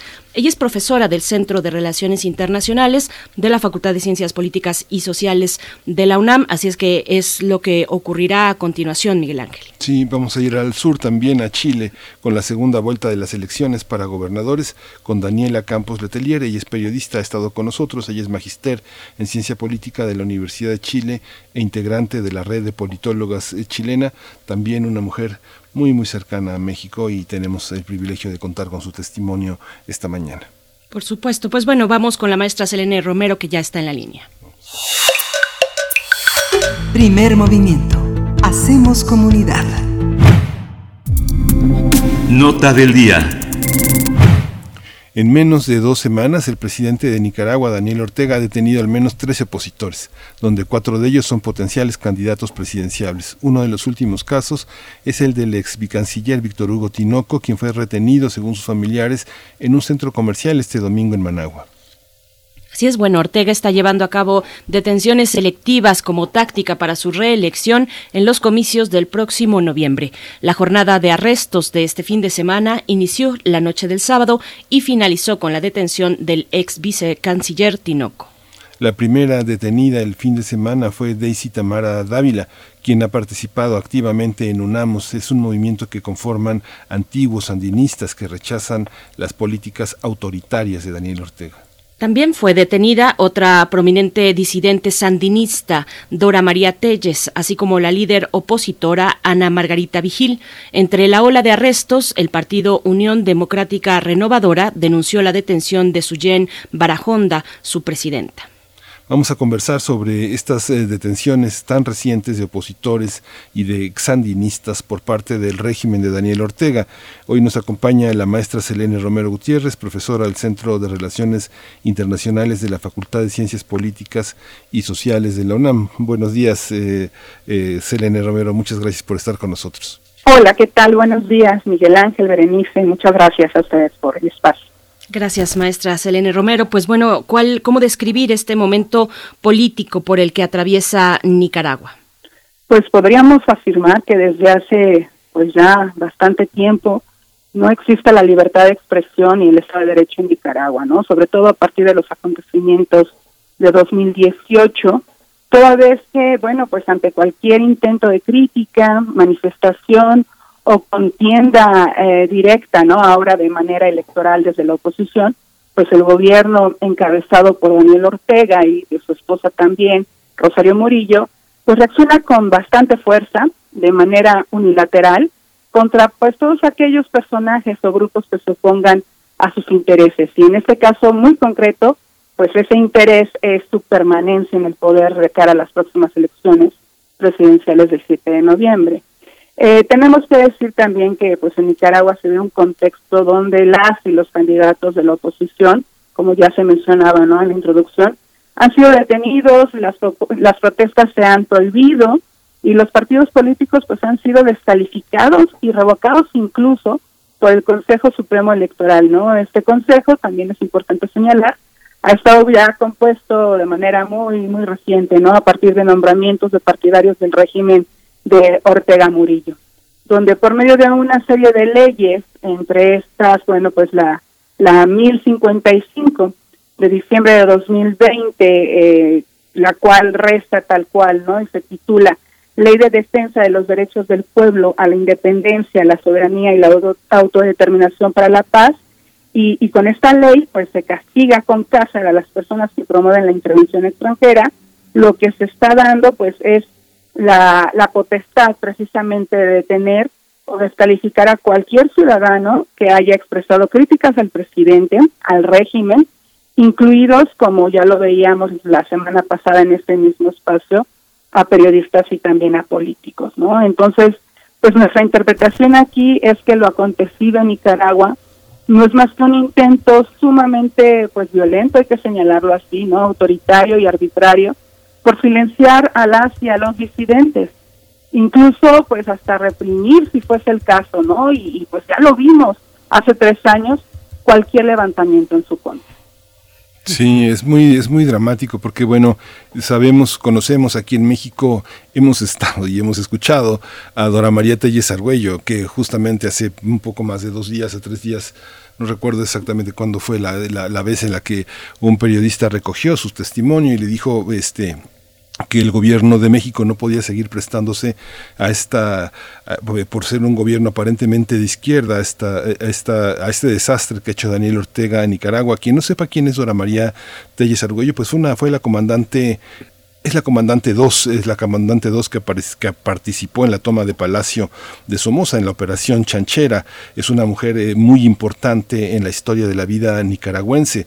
Lo mismo pasa con Ana Margarita Vigil, también ella ha sido una, este, una defensora de derechos humanos. Ella ha hablado sobre la desaparición de Medardo y la negativa de la policía a, brindar este, informaciones justamente como dice maestra, hace, hace fue, eso fue hace casi cuatro años, y no han parado, no han parado de, de buscar esta parte internacional. ¿Son escuchadas? ¿Son escuchados estas voces por parte de organismos que no tengan intereses o segundos intereses como la OEA?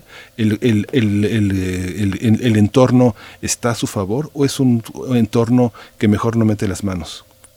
Caray, eh, la, la, pregunta es, creo, muy, muy clave en ese sentido, Miguel Ángel, porque, bueno, eh, precisamente a partir de lo que resulta precisamente el día de ayer de la resolución de la OEA, en donde se, bueno, la resolución, ¿no? Situación de Nicaragua, donde 26 países manifiestan precisamente que se hable sobre la preocupación precisamente y en esta calidad de, de palabras, ¿no? Alarma sobre la situación en Nicaragua, evidentemente promovido desde Estados Unidos, ¿no?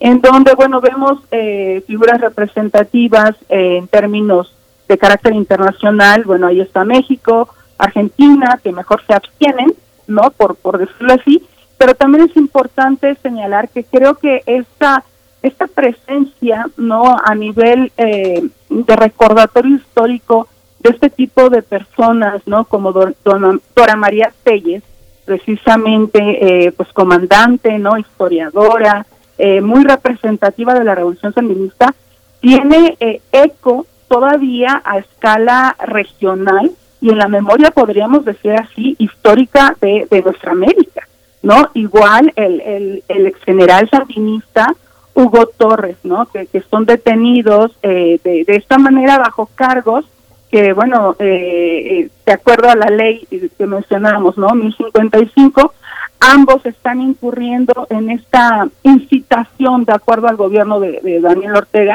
a la injerencia extranjera en asuntos internos, ¿no? Eh, ¿Cómo es posible, ¿no? Que a la luz de, de tanto tiempo en donde ellos han estado precisamente trabajando, siendo militantes, fundando, eh, bueno, pues desde el movimiento renovador sandinista, en el caso concreto de Dora María Telles, y después todas estas, eh, bueno, pues digamos de ahí surge precisamente UNAMOS, pues eh, estén prácticamente siendo acusados de esta, pues de esta, de este cargo totalmente infundado, ¿no? Entonces, creo que tiene visibilidad. El recurso es importante al que acuden aquí, pues las dirigentes eh, detenidas, en el caso concreto, por ejemplo, pues precisamente de Ana Margarita Vigil, de Suyen Barahona, ¿no? De, la feminista también Tamara Dávila, etcétera, del mismo Hugo Torres, que graban previo, ya, ya viendo todo este escenario, viendo precisamente y sintiendo el acoso, porque ellos relatan en, en sus videos, ¿no? Grabados con con su celular precisamente y difundidos por redes sociales, eh, cómo sienten la presión de la Policía Nacional fuera de su casa. Entonces creo que son voces que sí se escuchan, voces que siguen eh, resonando en el imaginario, eh, decíamos, latinoamericano, en donde, bueno, pues quien no conozca precisamente la, la historia de Nicaragua, bueno, pues no sabe de estas mujeres, pero quien conoce y reconoce el papel importantísimo que en su momento tuvo la revolución sandinista para derrocar precisamente la dictadura de, de Somoza, sabe precisamente qué calidad de personas son Dora María Telles y Hugo Torres.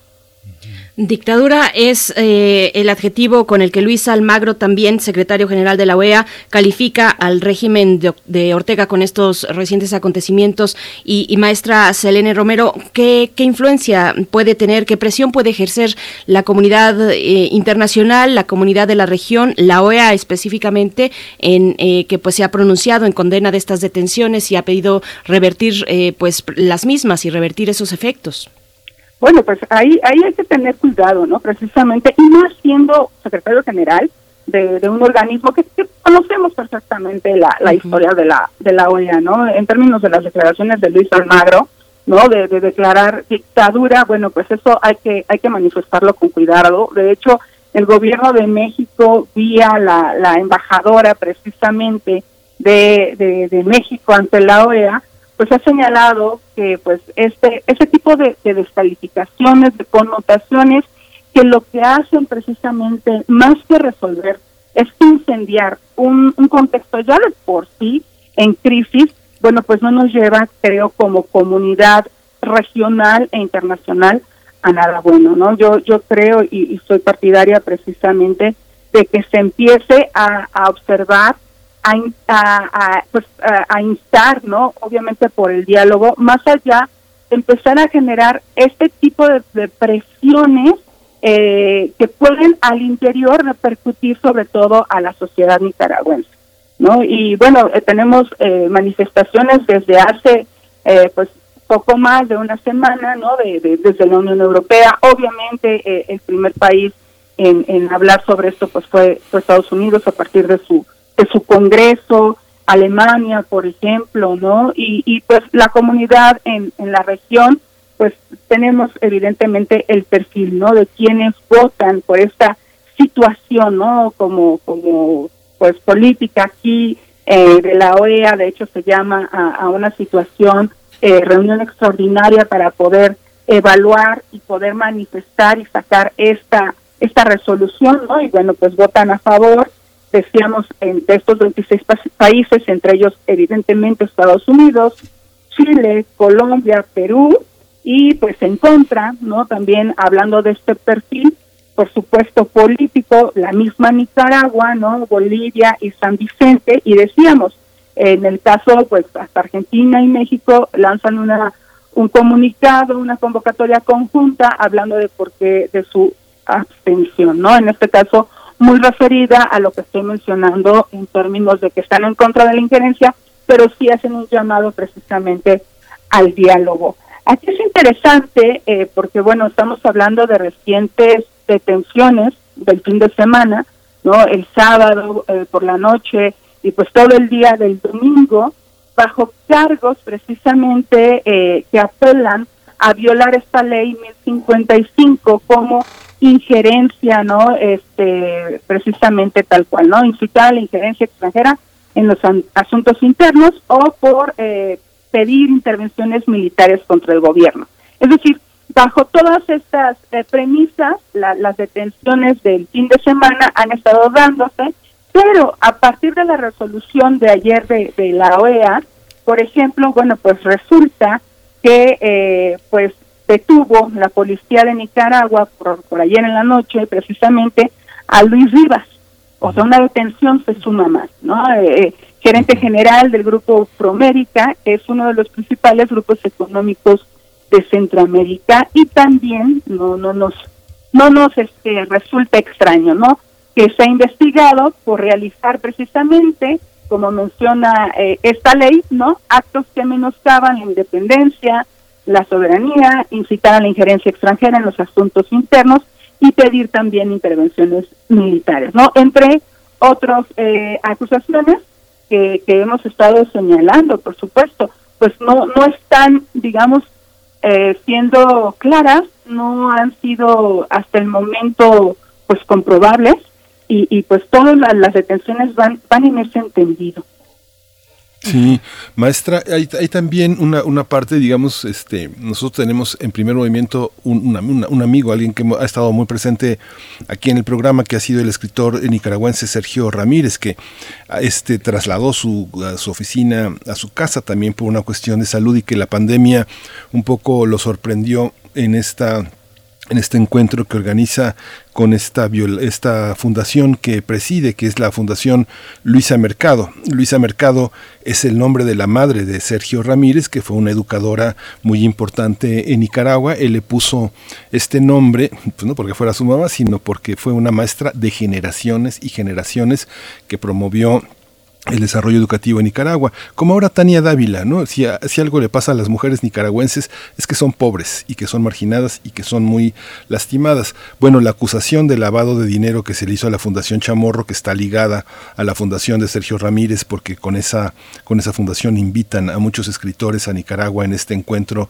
que anualmente organiza el escritor en Managua, pues justamente es, es, es el inicio de una serie de por lo menos 20 periodistas de, enorme prestigio para que vayan a declarar, entre ellos esta corresponsal que bueno es muy conocida también en México, María Lili Delgado, que ella trabaja para Univisión, que transmite permanentemente y que no ha dejado Managua, a pesar de que le han dicho ya vete, ella sigue en Managua y bueno, ahora justamente está, este, está este, llamada a declarar junto con varios periodistas, entre ellas Verónica Chávez. Esto ya cierra cualquier diálogo, ¿no? Ya es, ya es el fin de esta, de esta cuestión para que, como decía esta, esta, esta Daisy Tamara y decía también este Dora María Telles, esto es una dictadura ya declarada, ¿no? Como, como la de Pinochet en Chile, ¿no? ¿O qué Pues, piensas, Elena? No, no, no, es totalmente, o sea, bajo cualquier forma, ¿no? Que se, que se manifieste eh, en términos autoritarios, violentos y coarte algo elemental, ¿no? Que debe eh, primar en una democracia como es la libertad de expresión, ¿no? La, propia eh, libertad de, de movilidad. Entonces, cuando esto es precisamente coartado, ¿no? Como el arresto a periodistas y, y bajo cargos, decíamos, totalmente, pues ni siquiera comprobables, y además eh, que sean privados de su libertad y que no se sepa ni siquiera dónde están, prácticamente lo que han declarado eh, las personas, ¿no? Siendo testigos de cómo han sido arrestados eh, sus familiares, eh, sus vecinos, ¿no? Pues ha, sido por parte incluso de, de gente vestida de civil y que no tienen ninguna orden de arresto de manera formal y, y bajo pretexto de investigación, pues han sido obviamente confinados a arraigo domiciliario y muchos de ellos también encarcelados eh, que en su momento ni siquiera se sabía dónde, ¿no? Dónde están y, se podría hablar de, un secuestro.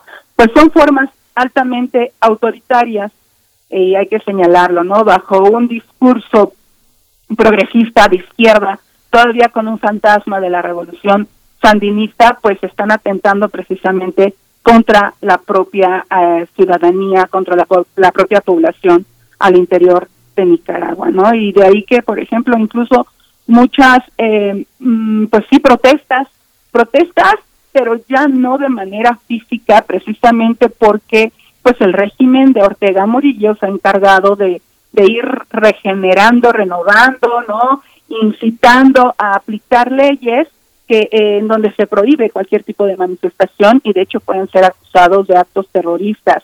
Y lo que han estado precisamente recurriendo la, la sociedad civil organizada, ¿no? En donde, bueno, la figura de Lester Alemán eh, sale precisamente una vez más a la luz de manera significativa. Recordemos que, bueno, es un líder estudiantil en 2018, joven, ¿no? En donde a partir precisamente de esta organización de Alianza Cívica, pues eh, empiezan a generar una pues eh, una organización a partir y manifestación de redes sociales. Es decir, si no podemos ahorita tomar las calles y nuestra consigna es no seguir incendiando precisamente esta crisis que ya se vive en el país, podemos tomar las redes y bajo hashtag fuera Ortega, ¿no? Por ejemplo, eh, en donde pues se puede dar eh, eh, todo esto, eh, digamos, a partir de una pro- protesta, como ellos mencionan, virtual, ¿no? En encender una vela, subir una foto a redes sociales exigiendo libertad, justicia y democracia precisamente, usando, decíamos, estas etiquetas, eh, hashtag libertad para Nicaragua y hashtag libertad para presos políticos. Y lo interesante aquí es que también a partir de redes sociales hemos visto cómo precisamente la población organizada no está haciendo lectura de los nombres, son más de 100, por supuesto, de presos políticos y recordando a los más de 300 eh, muertos precisamente de hace tres años. Entonces vemos manifestaciones por redes a, partir al interior de Nicaragua, apoyo internacional, regional también en redes y lo que podríamos decir, la, la diáspora, ¿no? Que ha provocado precisamente esta crisis, que algunos periodistas, varios, ¿no? Personas, bueno, ya, ya estaban mencionando nombres relevantes, importantísimos, se manifiesten, por ejemplo, en algunas ciudades de Estados Unidos como Los Ángeles y Nueva York, ahí sí de manera presencial, ¿no? Y que salen a gritar esta consigna de fuera Ortega. Maestra Selene, eh, ¿qué, fichas juega en esta configuración los, los Estados Unidos en esta crisis? Hablábamos en su momento de la OEA, por supuesto, con la eh, precaución obligada de, al tratar este organismo, pero está Estados Unidos en otra de las orillas del ámbito, del ámbito internacional y ni tan en las orillas, muy central o con un papel fundamental y central protagónico eh, durante tantos años, la década de los 80 puntualmente para lo que tiene que ver con Centroamérica. ¿Qué, qué, lugar está eh, jugando Estados Unidos en esta configuración? Bueno, la injerencia de Estados Unidos, digamos, y esto lo tenemos en términos siempre de recordatorio histórico, ¿no? Y, de ahí que se hable recurrentemente a nivel discursivo, discursivo, perdón, de una presencia todavía imperialista en la región, por supuesto, pero en el caso concreto de, Nicaragua, bueno, de hecho hasta la coalición nacional hace una, una semana, poco más de una semana, demandaba precisamente a la comunidad internacional acciones que, que ellos consideraban que tendrían ser, que ser de mayor presión. Incluso demandaban a Estados Unidos una mayor eh, presencia o presión hacia el régimen de Daniel Ortega.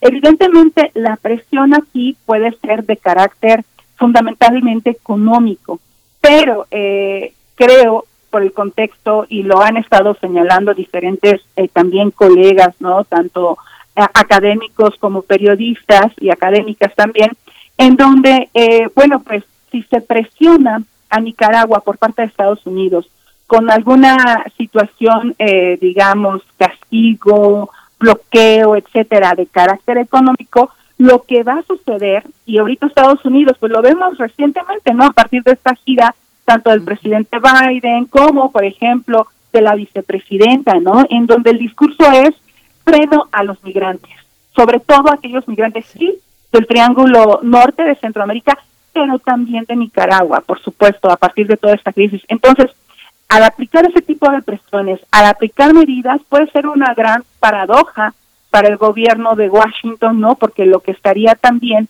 eh, generando es una mayor presión, una mayor profundidad de la crisis y, por supuesto, eh, pues expulsión de gente, ¿no? Salida de gente que ya no está evidentemente, eh, pues, estando segura ahí en Nicaragua. Sabemos que no está siendo segura. Con esta presión estaría creciendo la inseguridad, ¿no? Se profundizarían estas problemáticas y pues el resultado precisamente como hemos visto pues es, salir. Muchísimas gracias, maestra. Muchísimas gracias, maestra Selene Romero Gutiérrez, profesora del Centro de Relaciones Internacionales de la Facultad de Ciencias Políticas y Sociales de la UNAM, por esta claridad y por esta pues por este compromiso que tenemos desde este país tan tan tan hermano, tan hermanado con Centroamérica y con Nicaragua, que ha sido parte también de nuestra historia política. Muchas gracias por estar con nosotros. Muchas gracias a ustedes por la invitación y gracias también a todos a todas y a todos los escuchas. Muchas gracias, maestra Selene Romero. Vamos a hacer una pausa musical que está a cargo de Maquisa, La Rosa de los Vientos. A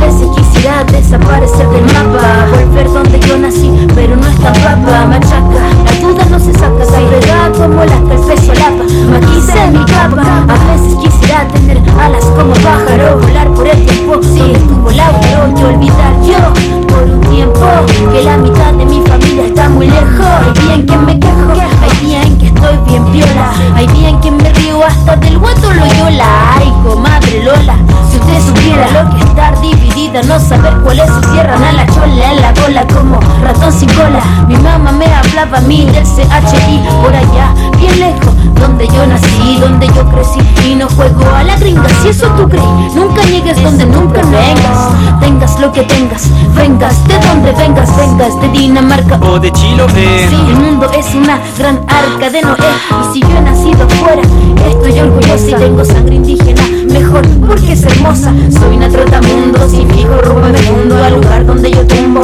así es mi mundo Soy del norte, del sur, del oeste, del este. Una viajera sin paradero, sin nombre, sin carné. Una Ulises sin tierra prometida, eh, eh. Creado mi propia odisea moderna, nene. Sé, eh, hacer camino al andar, caminante por eso no tengo bandera representante. Da lo mismo mi nombre, lo importante lo que hago. Valorar el hombre por la calidad de su trabajo. Y es que el mundo es tan grande que uno tan pequeño solo me dirijo por la rosa de los vientos. Somos hijos de la rosa de los vientos. Somos hijos de la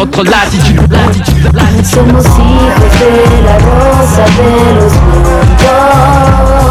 Somos hijos de la rosa de los vientos. He seguido el camino de la calle. Tan difícil que me pare como quien me calle. Donde me calle nunca olvido mis raíces Los países donde he vivido. Han unido su matices Para que me caracterice. Con mi personalidad Ser una persona de calidad. La calidez de la verdad me para Me prepara para levantar mi ala Me protege como un chaleco antibala. Para mi alma el mundo en que vivo pido Un minuto para recopilar lo que he vivido. Las ciudades en las que he residido Las personas con las cuales he compartido. He sido yo el que he partido recorrido Miles de kilómetros en todos los sentidos.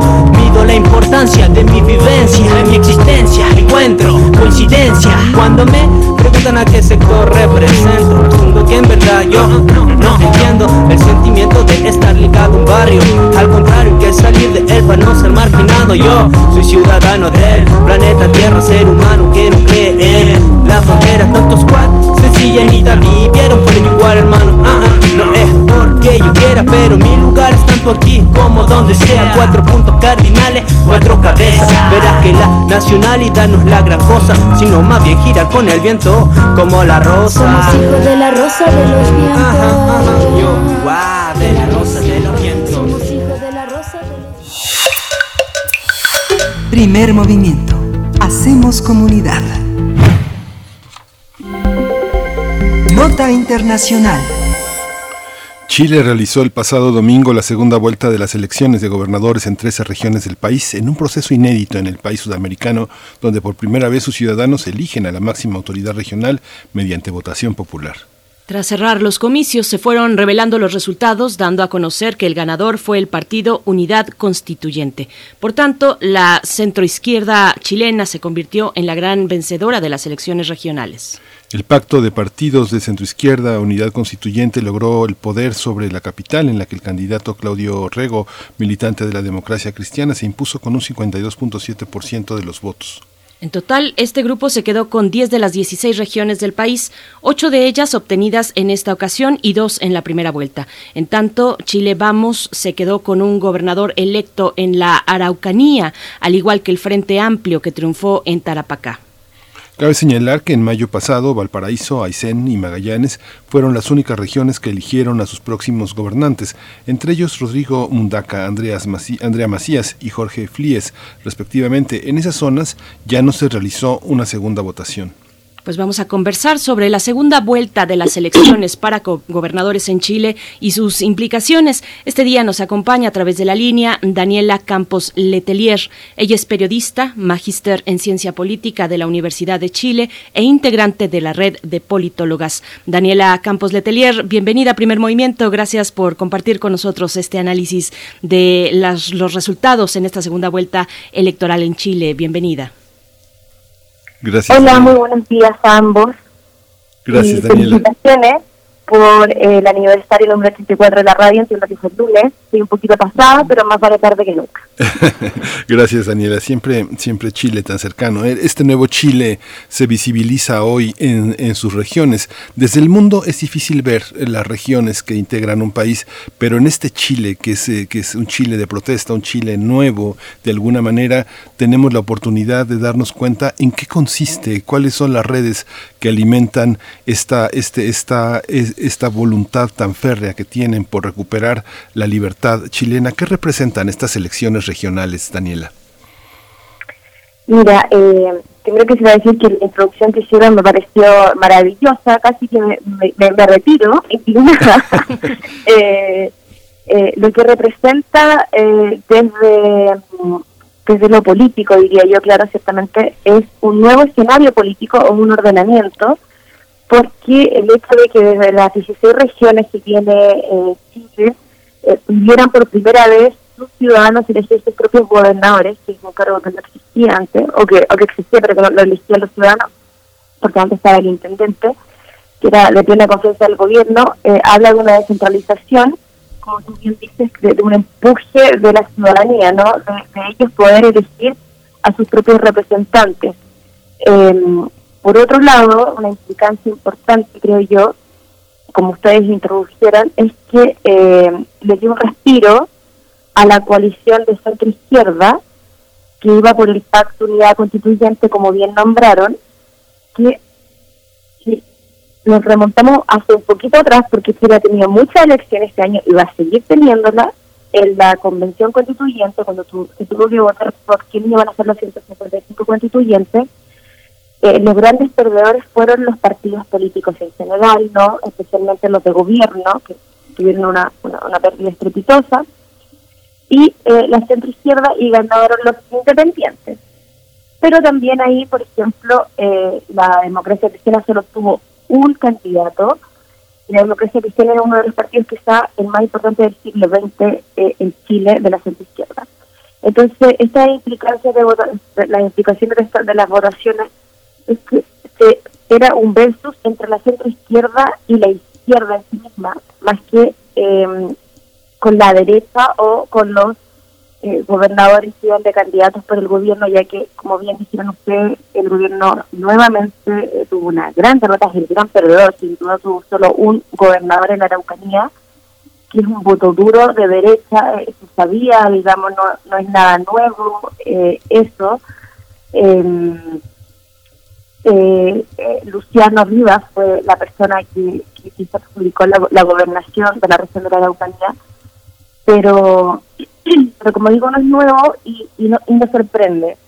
Pero como bien dijeron ustedes, eh, de las 16 regiones, eh, 10 obtuvo eh, el pacto de unidad constituyente que adjudica al partido, al PPD, al PS, al, al DC, al Partido Radical, al Privado Ciudadano, y eso hizo un reordenamiento bastante importante, diría yo, en el escenario político, porque lo, porque como venían mal desde la Constitución, desde la votación de los constituyentes, quiero decir, venían un poco distanciados, eh, porque había ganado más bien la izquierda también, era la, segunda gran ganadora, eh, con el pacto del Frente Amplio y el Partido Comunista, eh, lo cual esta vez no fue así porque el Frente Amplio solo sacó dos candidatos para el Partido Comunista y perdió, como ustedes bien nombraron, eh, y sin de centralista, ¿no? la región metropolitana, que es donde está la capital, y ahí uno puede ver o se puede reflejar esta contienda ¿no? entre Claudio Orrego y, con el igual de la democracia cristiana, ha sido ministro, ha sido intendente,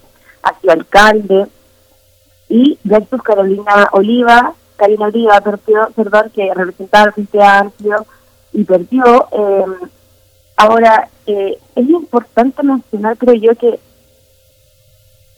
eh, esta, esta, esta, esta eh, pugna entre ellos dos, ¿no? Es más una pérdida de Karina Oliva, bajo mi lectura, que un triunfo de Claudio Rego, porque a Claudio Rego sin duda lo apoyó la derecha chilena y, que salió diciendo que lo iba a apoyar eh, los partidos de gobierno, los presidentes de partidos de gobierno dijeron que iban a votar por él. Sin embargo, Pereira no pudo eh, arrastrar, digamos, o, o eh, incentivar eh, que votaran por ella las personas más de, izquierda. Y yo conozco varios casos de personas que votaron por ella en primera vuelta, pero que no votaron en segunda vuelta porque eh, en la, después de la segunda de la primera vuelta hizo una muy mala, eh, yo diría, unos errores no forzados a pensar, eh, pero que la perjudicaron bastante. Igual la diferencia de votos entre ellos es de 78 mil votos aproximados. Entonces no es una gran votación, no es que uno diga Orrego le ganó por paliza, no le ganó por paliza, pero sí le ganó y eso hizo, eh, dentro de las implicancias que es la pregunta, ¿no? Que eh, se reordenara el, la centroizquierda nuevamente, este, este, este, justamente ayer estaba escuchando en la noche, en las noticias, que ahora van a ir juntos nuevamente en un pacto para las próximas elecciones de, parlamentarias y presidenciales. Están trabajando en ello, que son el 21 de noviembre próximo. Entonces me parece que, le vino a dar un empujón y, un ordenamiento importante. Eh, bueno, como digo, la, segunda lectura de las implicancias la derrota una vez más del gobierno y de, del sector de la derecha, que está muy golpeada, no logran encantar, no logran levantar candidatos que la ciudadanía los elija, y lo cierto es que la derecha es la gran perdedora de, esta jornada.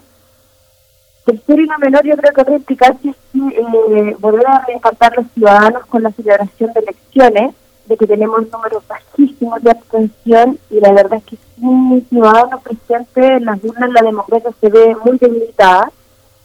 Eh, ojo que con esto me refiero a la forma tradicional y los mecanismos tradicionales de hacer política, eh, como ir a sufragar en una elección, ¿no? Eh, y justamente ayer la Cámara de Diputados aprobó reponer el voto obligatorio y ahora eso debe votarse en el Senado. No es la mejor manera pero es una de las que hay que tomar, yo creo, eh, sin embargo, porque es importante reencantar a los ciudadanos y para eso se debe mostrar una política más conectada con las demandas del país y las personas que ustedes bien comentaban. Eh, no sé si les dije, pero eh, la participación estuvo, solo votaron 2.558.962 personas, que significa el 19,62% del padrón electoral, lo cual es realmente bajo realmente bajo. Bueno, ahí está la explicación o una posible explicación de esta, eh, pues este camino, esta reforma hacia el voto obligatorio que yo quería preguntarte, Daniela Campos, cómo lo leemos, pero eh, ahí está una respuesta muy puntual, eh, menos del 20% de del padrón electoral votando en esta elección de segunda vuelta. Y siguiendo este hilo, pensando en una correspondencia de territorio y actores políticos, ¿dónde se concentra incluso geográficamente el triunfo de la centroizquierda y a quiénes está aglutinando, a qué actores está representando, actores sociales y políticos? Eh, bueno, como me, hablamos del voto eh, eh, obligatorio, decirte números, por ejemplo, no alcanzamos el 20% del padrón, lo cual a mí me parece bajísimo, me parece eh, preocupante, ¿no? Eh, una de las regiones más bajas que votó fue la región de Antofagasta, que queda en el norte del país, eh, con un 12,11%, o sea, realmente fue bajita, y la más alta dentro de las 16 regiones fue la región metropolitana. Entonces, la centralización es, es, muy importante porque consigna aquí... Eh, como las políticas. Y eso hay, hay que quitarlo, ¿no? Y lo otro es que eh, con el voto obligatorio también se va a democratizar el voto, que me parece que es muy importante. Los estudios, los papers eh, dan cuenta de esta relación de que en las comunas más altas eh, o con estratos económicos más altos votaron hacia la centroizquierda y, eh, y votaron más y las comunas más bajas fueron las que menos votaron. Eh, esto dentro de Santiago, es un ejemplo clásico dentro de Santiago, pero también uno lo puede ver a partir eh, de las regiones. Por tanto, tu pregunta sobre lo que abarca, eh, sé, bueno, las comunas más bajas, o sea, las regiones más bajas, el Maute, eh, Atacama, el norte, tiene General Antofagasta, Tarapacá, Arica, eso no estuvo tan baja, pero el Biobío, eh, incluso la campaña donde ganó el gobierno también fue bastante baja, pero todas en realidad son bajas. Eh, yo te diría que la centro izquierda capitalizó votos que ellos habían perdido, pero que reencantaron en esta en esta segunda vuelta, quizás porque eh, los discursos a veces de los candidatos estaban más polarizados de lo que está la propia ciudadanía y además capitalizó, eh, por ejemplo, en el caso de Claudio Rego, específicamente eh, los votos de una derecha, de una derecha dura, que dijo que no iban a votar por una candidata que era del Frente Amplio o del Partido Comunista. Pero en general, para ver para una general y, no seguir pegando a la centralista, en, eh, en las 16 regiones, yo creo que lo que hizo el, la centroizquierda fue ordenarse, ir con un candidato y reencantar digamos, de cierta forma, ¿no? Porque con esta con este tipo de votaciones tan bajas o porcentajes tan bajos, tampoco puedo hablar de, absolutismo, pero eh, saber hacer la pega y, y, ganar, digamos, lo cual les ha servido, como dije en la respuesta anterior, para ordenarse nuevamente y ir en un nuevo pacto para las parlamentarias y las votaciones presidenciales. Creo que eso fue lo que, lo que lograron hacer y, y reencantarse ellos mismos también, quizás, ¿no?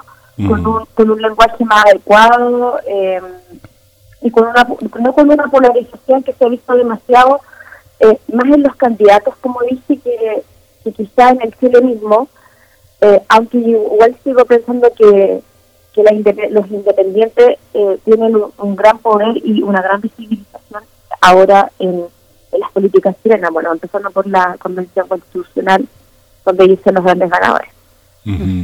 Daniela, esta, esta votación, estos resultados, eh, pues contravienen todo este capítulo, este el artículo cuarto de la Constitución, donde decía que las regiones iban a ser nombradas por el presidente. Este es el primer paso de para eh, si nuestros radioescuchas no, no, no lo recuerdan o no lo saben, justamente en este mes empiezan todo este trabajo de redacción de la nueva Constitución y este es un paso muy importante porque justamente el año que viene, en mayo, en junio, la nueva Constitución va a ser este sometida a plebiscito ratificatorio y muchas de las regiones que tienen hoy un nuevo gobierno que han elegido los ciudadanos chilenos van a poner a prueba muchas de las cosas que les hacen falta en términos legislativos. Va a ser una, una enorme sacudida para los legisladores y para, y para los ambientes universitarios que tanto también han aportado a tratar de pensar nuevas leyes para un país que, que, que, se imagina, que está, que está a un paso ¿no? de, de, de poder pensarse por escrito, Daniela. ¿Es así?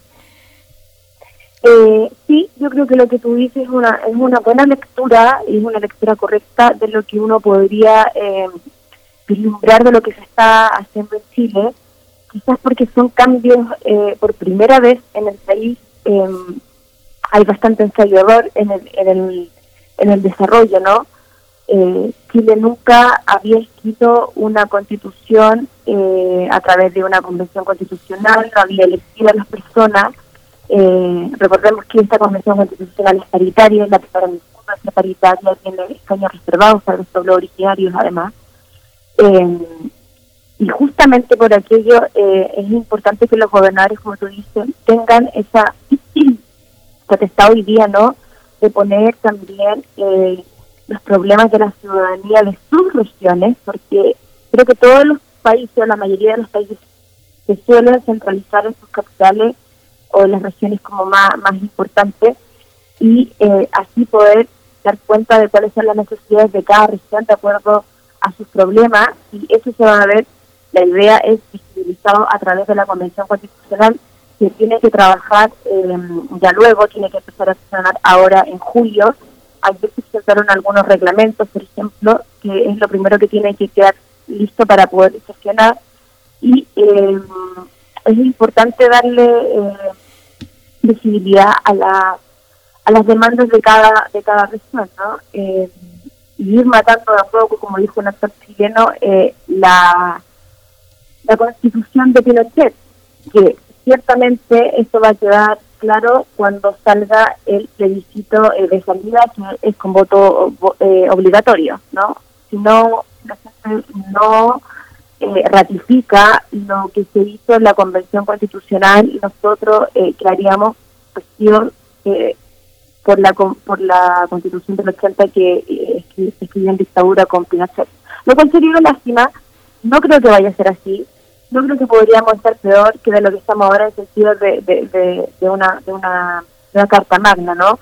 Eh, creo que siempre va a ser mejor una carta magna ciudadana que represente los colores de todas las regiones, que representa los colores de todas las personas que, viven en Chile, eh, del pueblo de Chile, y, y, eso estaría ratificado en la Convención Constitucional y ahora, de alguna forma, a través de los gobernadores que fueron elegidos por la propia ciudadanía. Si bien fue una ciudadanía baja, pero lo fue eh, al fin del cabo, y, y como tú bien decías, eh, que vean sus demandas reflejadas y se puedan eh, introducir a través de la Convención Constituyente en la nueva Carta bueno, en, en, términos muy simples, en datos muy simples, comparando la participación ciudadana de este proceso eh, electoral que decíamos no llega ni al 20%, 19.62 si no me equivoco, el proceso del plebiscito. ¿Sí? Sí, muy bien. Sí, ¿verdad? Sí, 19.62, Daniela Campos Letelier. El proceso del plebiscito, eh, en ese proceso la participación logró un 50.95% del padrón electoral. ¿Cómo, ¿Cómo se imbrican estos dos procesos? Ya nos hablas un poco y pensando ya hacia el cierre de esta charla, eh, ¿qué, ¿qué, implicaciones mm, se pueden prever luego de los resultados de este proceso electoral de segunda vuelta frente a la redacción de la nueva constitución política en Chile? Bueno, yo diría eh, dos cosas, creo que lo, comenté eh, en otra entrevista que tuvimos en la radio, y es que los factores que, eh, que desencadenan esta baja votación en Chile son varios. En el último tiempo, por ejemplo, ahora tenemos una pandemia con números altísimos. Lamentablemente estamos toda la región metropolitana, por ejemplo, en cuarentena. En todo el país eh, los centros médicos están colapsados. El Colmex y el Colegio Médico de Chile está pidiendo, por favor, eh, que nos salga, que estamos realmente en un momento eh, álgido por la pandemia. Eh, por otro lado, eh, como he comentado anteriormente, eh, hay una desafección política que no es nueva. Y yo creo que ese es uno de los grandes llamados y cuando respondí la primera pregunta hablaba de impulsar, de incentivar a la votación y por eso estoy de acuerdo con, el voto obligatorio porque lo que ocurrió en el plebiscito del apruebo y rechazo fue más bien una excepción donde vimos una votación alta donde concurrió mucha gente, de hecho mucha gente joven, mucha gente de estratos económicos más bajos que en general tienden a votar menos, esa fue una excepción, porque si uno compara la votación anterior a esa, por ejemplo, que es la de el segundo gobierno de Sebastián Piñera con la de con la de constituyentes tiene una correlación bastante normal, digamos, que va en una línea directa hacia la baja votación, aunque la gente no se levanta a votar, de que los políticos y el sistema político está encantando a la gente, no lo no está logrando el llamado, y la gente no está yendo a votar. Entonces, eh, la votación del plebiscito yo la vería y en general se ve como una excepción, eh, por lo demás en una votación más fácil, entre comillas, ¿no? Apruebo, rechazo, la votación anterior.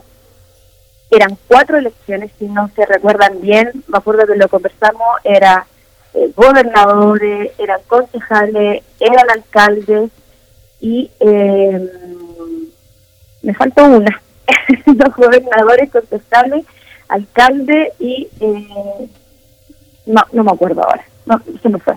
Pero eran cuatro, eran cuatro cuatro, había que votar por cuatro personas y habían votos que tenían 150 candidatos, entonces era, era una locura, era compleja y la de hoy, eh, o sea, la de hoy, la del domingo pasado, ya era eh, la segunda vuelta donde ya se veía una baja, nadie circuló una alta votación, eh, justamente por lo que te estoy diciendo, la pandemia, eh, momentos álgidos y una, una desafección política de la cual hay que hacerse cargo pero desde, desde lo profundo, desde el hondo, ¿no? De, leer más bien ya, la gente no va, eh, las personas con eh, estratos sociales más bajos no van, ¿por qué no van? ¿no? Eh, ¿Qué estamos haciendo mal? Como desde una mirada introspectiva desde los partidos políticos, hacerse cargo de ella, con todos quienes trabajamos en esta área de, de, tratar de entender eh, por qué las personas no están yendo a votar yo tiendo a pensar, como ocurrió en la constitución constituyente, que los ciudadanos estén mucho más eh, ávidos de eh, participación política fuera de las normas tradicionales, y por eso yo les expliqué bastante en la pregunta número uno sobre volver a votar tiene que ver con una con un mecanismo eh, de celebración de elecciones tradicional, total. Y quizá la gente quiere otras cosas, pero en una democracia la votación y la celebración del voto es va de la mano, digamos. Entonces, eh, hay que volver a darles importancia y, ¿cómo se llama?, hacer que las personas eh, tanto hagan la política independiente como les gusta, como se vio reflejada en la Convención Constituyente con la elección apabullante que tuvo la lista de independientes, ¿no?, que fue la gran ganadora, y a la vez decirles también hay que entrar a votar y, y, y porque así es la única forma que ellos también voten por, su, por sus candidatos, ¿no? Así que yo creo que esa es la lectura. Y por otro lado, también me gustaría decir que eh, de las 16 regiones solo hubo tres gobernadoras. eh, acá no había imposición de paridad, así que espero que para la próxima elección de gobernadores eh, eh, haya más mujeres también. Sí, pues ojalá. Daniela, eh, Daniela, muchas gracias eh, por esta por esta mañana tan tan interesante y bueno tan intensa. Siempre Chile para nosotros los mexicanos, pues es una pues es eh, es algo entrañable, verdaderamente siempre estamos pensando quienes vivimos la historia de Chile a lo largo del siglo XX y sobre todo en la segunda mitad, pues Chile es entrañable. Daniela Campos Letelier, gracias por traernos a este, a este gran país hacia nosotros y, bueno, somos espejo el uno del otro, ¿no? Avanzando en distintos territorios y bueno, sí es, es muy importante mantener este este vínculo para que aprendamos unos de otros, de los procesos que vivimos de manera tan intensa, ¿no? Muchas gracias. Sí, sin duda. De hecho, escribí una columna la semana pasada eh, de acuerdo a una de las declaraciones 3 de 3 contra la violencia para Chile por unos candidatos que tenían problemas con violencia, no problemas, que tenían, eh, digamos, eh, que habían incentivado la violencia intrafamiliar y el femicidio y me encontré con esta espectacular declaración de México. Espero que se pueda llevar a cabo aquí en Chile también así que les felicito por los avances Gracias. Gracias, Daniela Campos Letelier, periodista, eh, mm, integrante de la red de politólogas. Y sí, seguimos con ese tema de la paridad en los puestos a elección eh, eh, popular. Muchas gracias, Daniela Campos. Vamos, vamos a hacer ya la pausa de la hora. Nos despedimos de la radio Nicolaita en este momento, cuando el reloj marca las nueve de la mañana, hora del centro. Vamos a la pausa y volvemos a primer movimiento.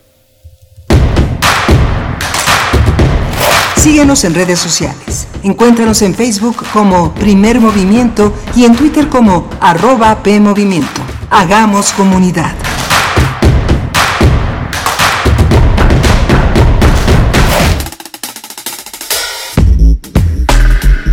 Este año en la International Week UNAM se dialoga con distintas universidades de Latinoamérica y otros continentes para que tú, estudiante universitario y personal académico, abras las aulas a la internacionalización de la educación superior.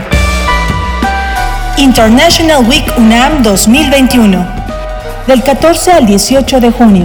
Para mayor información, consulta la página internationalweek.unaminternacional.unam.mx.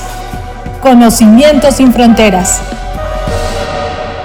Hoy hay tanta información que es difícil identificar la que es útil y se ayuda a tomar mejores decisiones. Publicar noticias falsas, rumores y mentiras nunca fue tan común. Y todo eso afecta nuestra vida. En cambio, la información cierta, verificada y confiable puede salvar vidas. Busca fuentes confiables, compara, investiga bien, no te quedes con lo primero que te cuentan. Conoce más en INE.mx y es.unesco.org. Contra la desinformación, contamos todas, contamos todos. INE.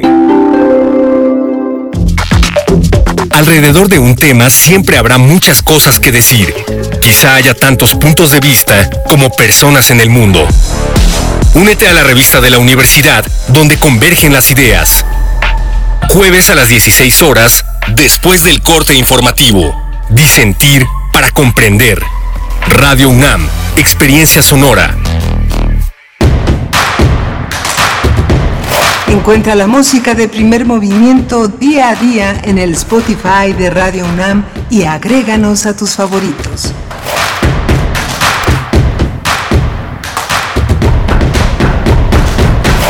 Hola, buenos días. Ya son las 9 de la mañana con dos minutos. Ahora empezamos las horas casi a la hora en punto porque, bueno, eh, ya no tenemos los spots, han, eh, han parado las campañas y estamos ya en una en una nueva normalidad política informativa. Está en la, en la cabina, en los controles técnicos, Socorro Montes, está Frida Saldívar en la producción ejecutiva, Violeta Berber en la asistencia de producción y Bernice Camacho, eh, querida Bernice, buenos días en la conducción del primer movimiento. Buenos días, Miguel Ángel Quemain. Buenos días a mis compañeros, a nuestros compañeros y compañeras de todo el equipo y a ustedes que siguen a la escucha de la radio pública y radio universitaria aquí en Radio UNAM. Pues bueno, tenemos todavía por delante una hora muy activa, muy apretada. Viene la poesía necesaria y también la mesa del día para hablar de la Suprema Corte de Justicia de la Nación con respecto a la Ley General sobre Cannabis. Es Jorge Hernández Tinajero, politólogo e internacionalista, activista por la regulación del cannabis, los derechos humanos y las políticas de reducción de riesgos y daños, eh, socio fundador de la AMECA, la Asociación Mexicana de Estudios sobre Cannabis, quien estará con nosotros en esta mañana para la mesa del día. Así es que, bueno, y también cerramos con el doctor Plinio Sosa, Miguel Ángel. Sí, vamos a tener la presencia de Plinio Sosa con un tema que siempre nos deja en el enigma, Berenice, es eh, una manita de gato, ¿qué será? Bueno, yo todas las mañanas, aunque nadie me vea, me doy una manita de gato para, para este, pues para darme ánimo, pero ¿qué será en términos de la química? Quédese hasta el final, de primer movimiento, al final de esta hora, para que Plinio Sosa nos diga en qué consiste. La pandemia, el encierro y las manitas de gato que bueno, a veces ya no son tan tan necesarias, pero pero sí para animarse, para estar aquí al frente del micrófono, pues tienen un efecto, tienen un efecto. Y, pues bueno, vamos vamos a ir ya, eh, si estás de acuerdo Miguel Ángel con la poesía necesaria, por supuesto venimos de una hora muy interesante hablando del, de Chile y sus procesos eh, políticos, estos resultados de la segunda vuelta electoral para gobernadores y cómo de línea en el mapa político chileno el, eh, la presencia de la centroizquierda, la participación también un elemento interesante, importante, y esta eh, posibilidad que ya marcha en la Cámara de Diputados de hacer el voto obligatorio, me parece que es eh, muy interesante pensar en esos términos la participación política de las y los chilenos, Miguel Ángel. Sí, ojalá, y el próximo año, Berenice, estemos eh, tú y yo en, Chile, en Santiago, conduciendo y dando noticia de la, de la, de la celebración de la nueva constitución. Sería muy interesante, este, ahora que podamos tal vez, eh, cuando baje un poco la pandemia y los contagios, hacer desde Chile una transmisión. Este, nos lo debemos y creo que Chile sería un extraordinario escenario, ¿no? De ahí nos pasamos a la, a la Feria del Libro de Buenos Aires. ¿Cómo ves? No, bueno, me parece que el plan está, está puesto. Ojalá tengamos esa oportunidad. Bueno, sería maravilloso, de verdad. Soñar no cuesta nada transmitir desde, desde Chile. ¿Qué, ¿Qué, nos cuesta finalmente? ¿Qué nos cuesta? si no más que la voluntad. Pues bueno, así estamos llegando a esta tercera hora, eh, querido Miguel Ángel. Les recordamos a nuestros radioescuchas, quienes tengan ese deseo y oportunidad de acercarse a redes sociales, pues que nos escriban, que nos den sus comentarios. Muchos comentarios, de hecho, vertidos con el asunto de Nicaragua y este momento político a partir del gobierno de Daniel Ortega, las detenciones contra opositores y periodistas este seguimiento que dimos con la maestra Selene Romero Gutiérrez de la Facultad de Ciencias Políticas y Sociales de la UNAM. Gracias por esos comentarios. Eh, eh, pues bueno, están ahí las redes sociales, arroba P Movimiento en la red social de Twitter y en Facebook, primer Movimiento UNAM, para eh, recabar estas posibilidades de comunicación que nos brindan las redes sociodigitales, Miguel Ángel. Así es que creo que nos vamos con la poesía. Vámonos a la poesía necesaria. Vamos. Primer movimiento Hacemos comunidad. Es hora de Poesía Necesaria. El día de ayer el Congreso de Sinaloa aprobó el matrimonio entre personas del mismo sexo y bueno, es una gran noticia para la comunidad de la diversidad sexual que, que además llega eh, esta noticia en el mes, a, mitad del mes del orgullo y, y bien, pues de Sinaloa precisamente es el escritor que voy a compartir con ustedes esta mañana. Se trata de César Cañedo. Eh, él nació en El Fuerte, en Sinaloa, en 1988. Es un poeta joven, eh, es poeta y es profesor. Es muy relevante también para nuestra universidad. Es fundador y coordinador del Seminario Interdisciplinario de Estudios Queer de la UNAM, donde también es eh, de esta misma institución doctor en letras, profesor de tiempo completo en el área de literatura del Centro de Enseñanza para Extranjeros, es profesor de la Facultad de Filosofía y Letras. En, mm, obtuvo en 2019 el Premio Bellas Artes de Poesía Aguascalientes, ni más ni menos, por su poemario Sigo escondiéndome detrás de mis ojos. Premio Nacional de Poesía Joven Francisco Cervantes Vidal de, mil, de, 2017 con su poemario Loca, becario del FONCA del programa Jóvenes Creadores entre 2018 y 2019 en la especialidad de poesía. Y bueno, pues este poema se titula Cero Negativo de César Cañedo. La música, la música también, les invito a poner atención a la música.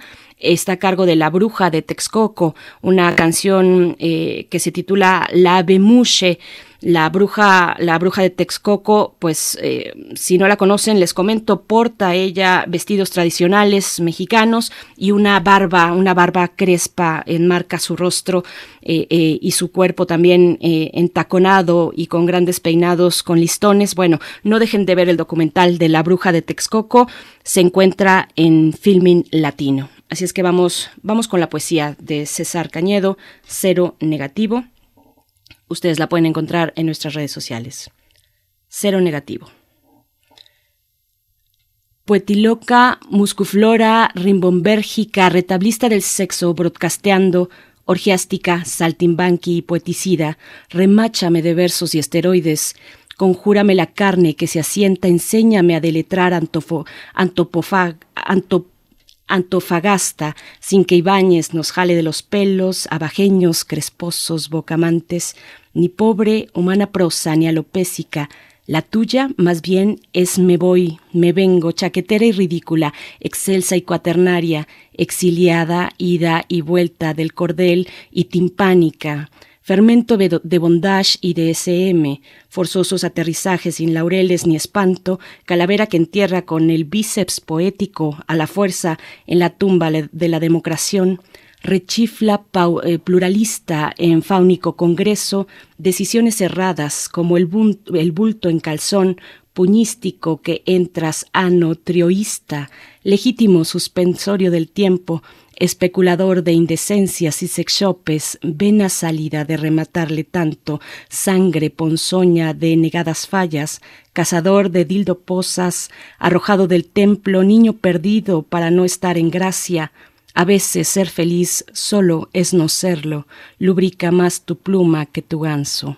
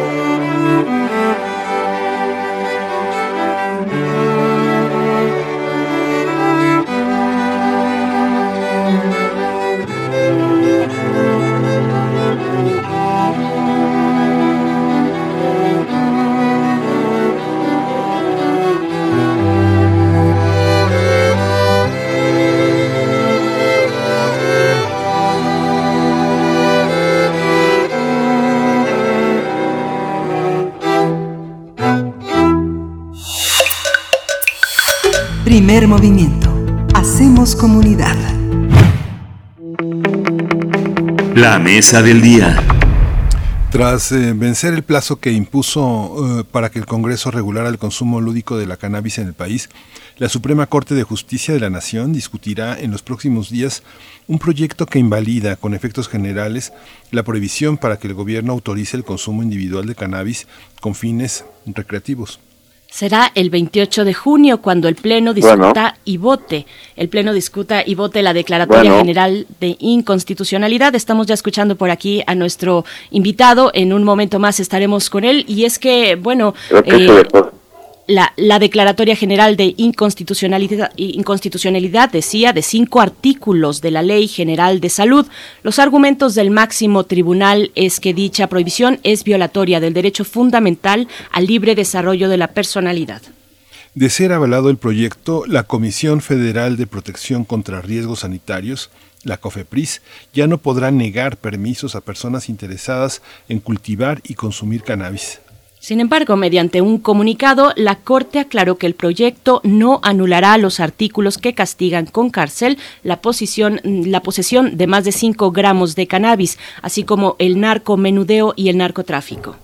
Hay que señalar que el movimiento canábico mexicano presentó hace algunas semanas una solicitud ante la Suprema Corte para que declare inconstitucional la prohibición del consumo lúdico de marihuana. Pues vamos a conversar sobre el proyecto de la Suprema Corte que invalida eh, la prohibición para que el gobierno autorice el consumo individual de cannabis con fines recreativos. Nos acompaña a través de la línea Jorge Hernández Tinajero, politólogo, internacionalista, activista por la regulación del cannabis, los derechos humanos y las políticas de reducción de riesgos y daños. Es socio fundador de la Asociación Mexicana de Estudios sobre Cannabis, la AMECA. Y bueno, ha estado con nosotros eh, en varias ocasiones ya para hablar de estos temas. Jorge Hernández Tinajero gracias y bienvenido a Primer Movimiento. Hola, ¿qué tal? Buenos días, Berenice Miguel Ángel. Un saludo para ustedes y para todo el auditorio de Radio Gracias, Jorge. Fíjate que, bueno, quisiera que nos pusieras al corriente de en qué consiste este proyecto de la, de la Suprema Corte, porque tiene, por una parte, aspectos prácticos, aspectos políticos y aspectos de orden teórico para, para poder entender en el marco de una, de una filosofía del sujeto por qué tenemos este derecho al libre desarrollo de nuestra personalidad a partir de una práctica como esta. Sí, bueno, eh, interesante la división que haces, creo que sí va por ahí. Eh, lo que no queda muy claro actualmente es, eh, y no he escuchado yo, digamos, ser jurista o constitucionalista, una explicación convincente de qué es lo que significa esta declaratoria de inconstitucionalidad por parte de la Corte y qué efectos prácticos tenga, digamos, en, la vida del usuario de cannabis. Eh, yo creo que es algo que estaremos viendo. En primer lugar, yo creo que lo importante es expresar cuáles son los alcances de lo que la Corte está diciendo en términos de lo que eh, sancionó en su momento hace casi tres años este, con respecto a la cannabis eh, para entender cuáles eh, las posibilidades que se abren en un futuro pues cada vez más inmediato. Yo creo que eh, lo primero de ello, y en efecto en la introducción se mencionaban algunas cosas que, que son ciertas y otras que vale la pena precisar, eh, con respecto a las autorizaciones para consumir cannabis recreativo, que es como, digamos, de alguna manera fue expresado en la introducción. y y lo, lo, las posibilidades que el legislativo tiene y cuáles son las obligaciones que no ha cumplido. Entonces, en primer lugar, yo diría que eh, eh, las sentencias de la Corte que formaron jurisprudencia y que en conjunto determinaron que hay cinco artículos de la Ley General de Salud eh, en los que se refiere que se refieren al cannabis y que son inconstitucionales eh, por eh, son son inconstitucionales por eh, en efecto violentar derechos y por invadir el, el, mandato de la autoridad sobre decisiones de la vida privada de los adultos que sería este libre desarrollo de la personalidad que significa que uno como adulto pues puede tomar las decisiones que considere necesarias para vivir su vida eh, siempre y cuando estas no afecten a los demás, es decir, que competan, digamos, a sí mismos, ¿no? Entonces, este es el principio del razonamiento, me parece que es un razonamiento muy concreto, muy fácil de entender, eh, para todo el mundo, menos para nuestros legisladores, ¿no? que lo han demostrado y una y otra vez que no han logrado comprender eso. Eh, en segundo lugar, eh, es cierto, eh, el, las sentencias de la Corte y, y, lo que, digamos, ordenaría cambiar al legislativo no tiene que ver con la organización de un mercado, tiene que ver con que se garanticen tales derechos. Y eh, estas, digamos, este mandato en efecto no incluye la descriminalización del uso ni de la posesión. Esto es muy importante mencionarlo porque eventualmente eh, si la Corte declara inconstitucionales esos artículos, digamos, vamos a estar en un limbo en el que en efecto no se sabe si yo quiero consumir cannabis, cómo la voy a obtener y probablemente a través del cultivo privado eh, sea la única manera posible que este, porque no la corte no está avalando la creación del mercado sino que podamos cultivar nuestras propias plantas. Y eh, y ese alcance que no ha sido digamos bien entendido por el legislativo ha sido lo que yo creo que ha provocado eh, la parálisis que hemos observado este, en estos tres años. La corte eh, eh, eh al no descriminalizar el problema que tiene, eh, o para la sociedad, el problema que tiene que declara estos artículos como inconstitucionales, es que deja eh, eh, espacio aún más a la arbitrariedad de la autoridad con respecto al uso del cannabis. Eh, podrá ser que la Corte diga que yo puedo cultivar mi, mis plantas y que puedo, digamos, usar cannabis mientras no afecte a terceros, pero si traigo ese cannabis en la calle, o eh, si lo uso en la calle, eh, o si en teoría no tengo un permiso de la COFEPRIS, que es lo que estaba también en la introducción, eh, entonces estoy sujeto de ser considerado un delincuente y por lo tanto de un ejercicio de la autoridad que eh, finalmente va a violar el derecho que eh, en teoría está protegiendo las sentencias de la Corte. Ese es el problema de no tener una regulación. Eh, yo también creo, como decías ahí, que hay, aquí hay un, unos aspectos políticos importantes. Eh, durante estos tres años de indefinición, la regulación del cannabis ha sido claramente una moneda de cambio entre las fuerzas políticas. Eh, esto no es este nuevo, es, siempre es así, es decir, pues, a veces las fuerzas políticas para sentarse a dialogar de unos temas, para platicar, para proponer ciertas iniciativas, para eh, reunir a otras fuerzas políticas al respecto de otras iniciativas, pues ponen condiciones que tienen que ver con otras iniciativas que les interesen o que no les interesen y que quieran rechazar. Eh, esto es muy común, digamos, dentro de las prácticas parlamentarias, no digo si está bien o está mal, pero es muy común.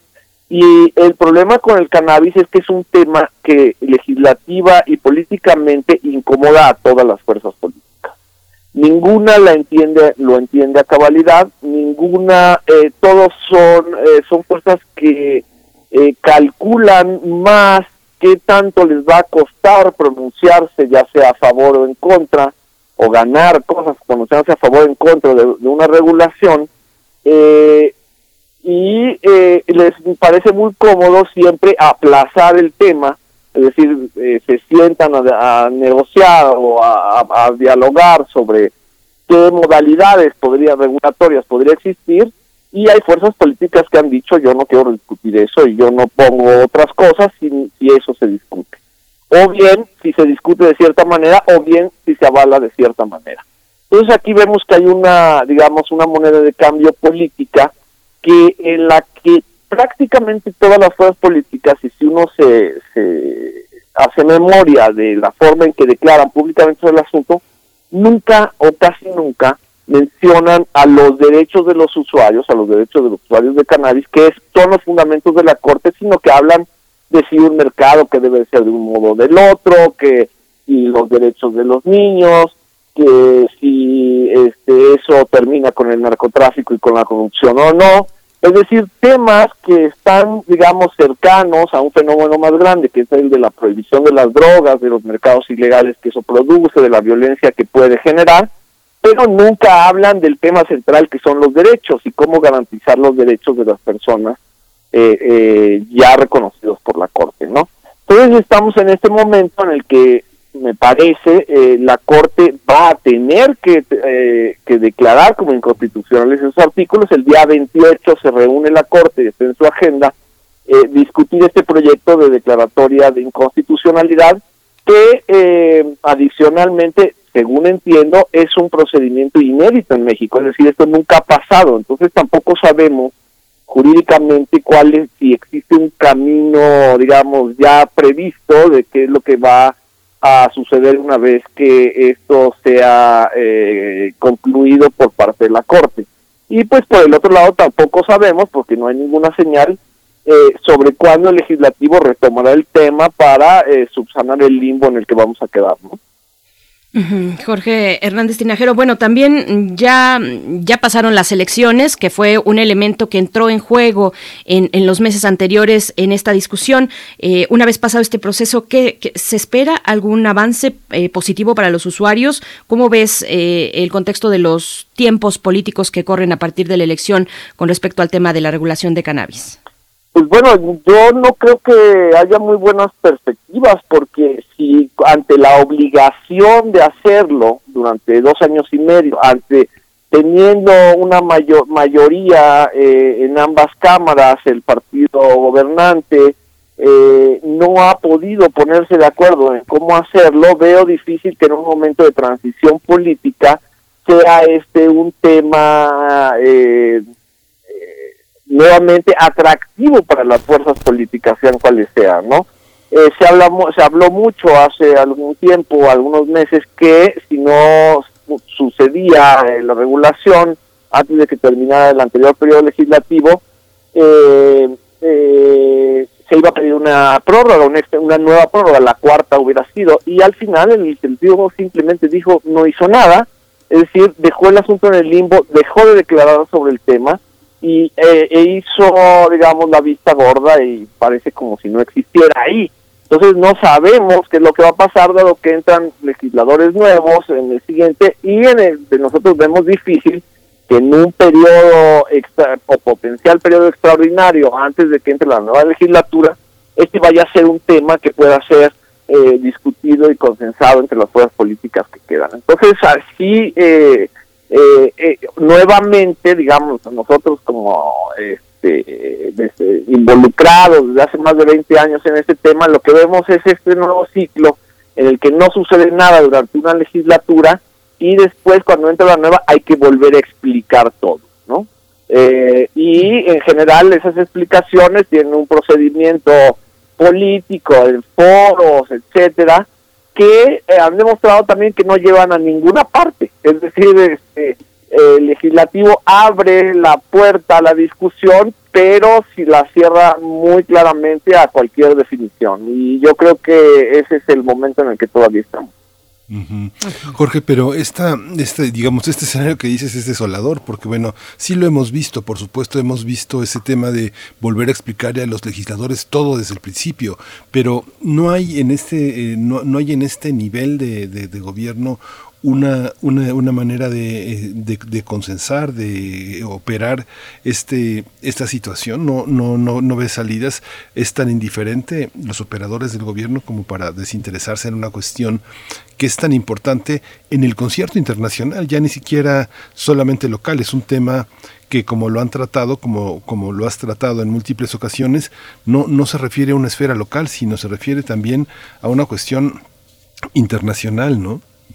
Por supuesto, y eso es algo que no han comprendido los legisladores de este gobierno, ¿no? Yo veo muy difícil, este gobierno ha mandado señales, en un principio mandó señal clara de que de algún modo u otro estaba con la reforma del cannabis y que comprendía un poco la importancia de esta reforma, pero en la práctica eh, y en los hechos no solo ha eh, mostrado desde y desprecio, sino incluso animadversión y hostilidad.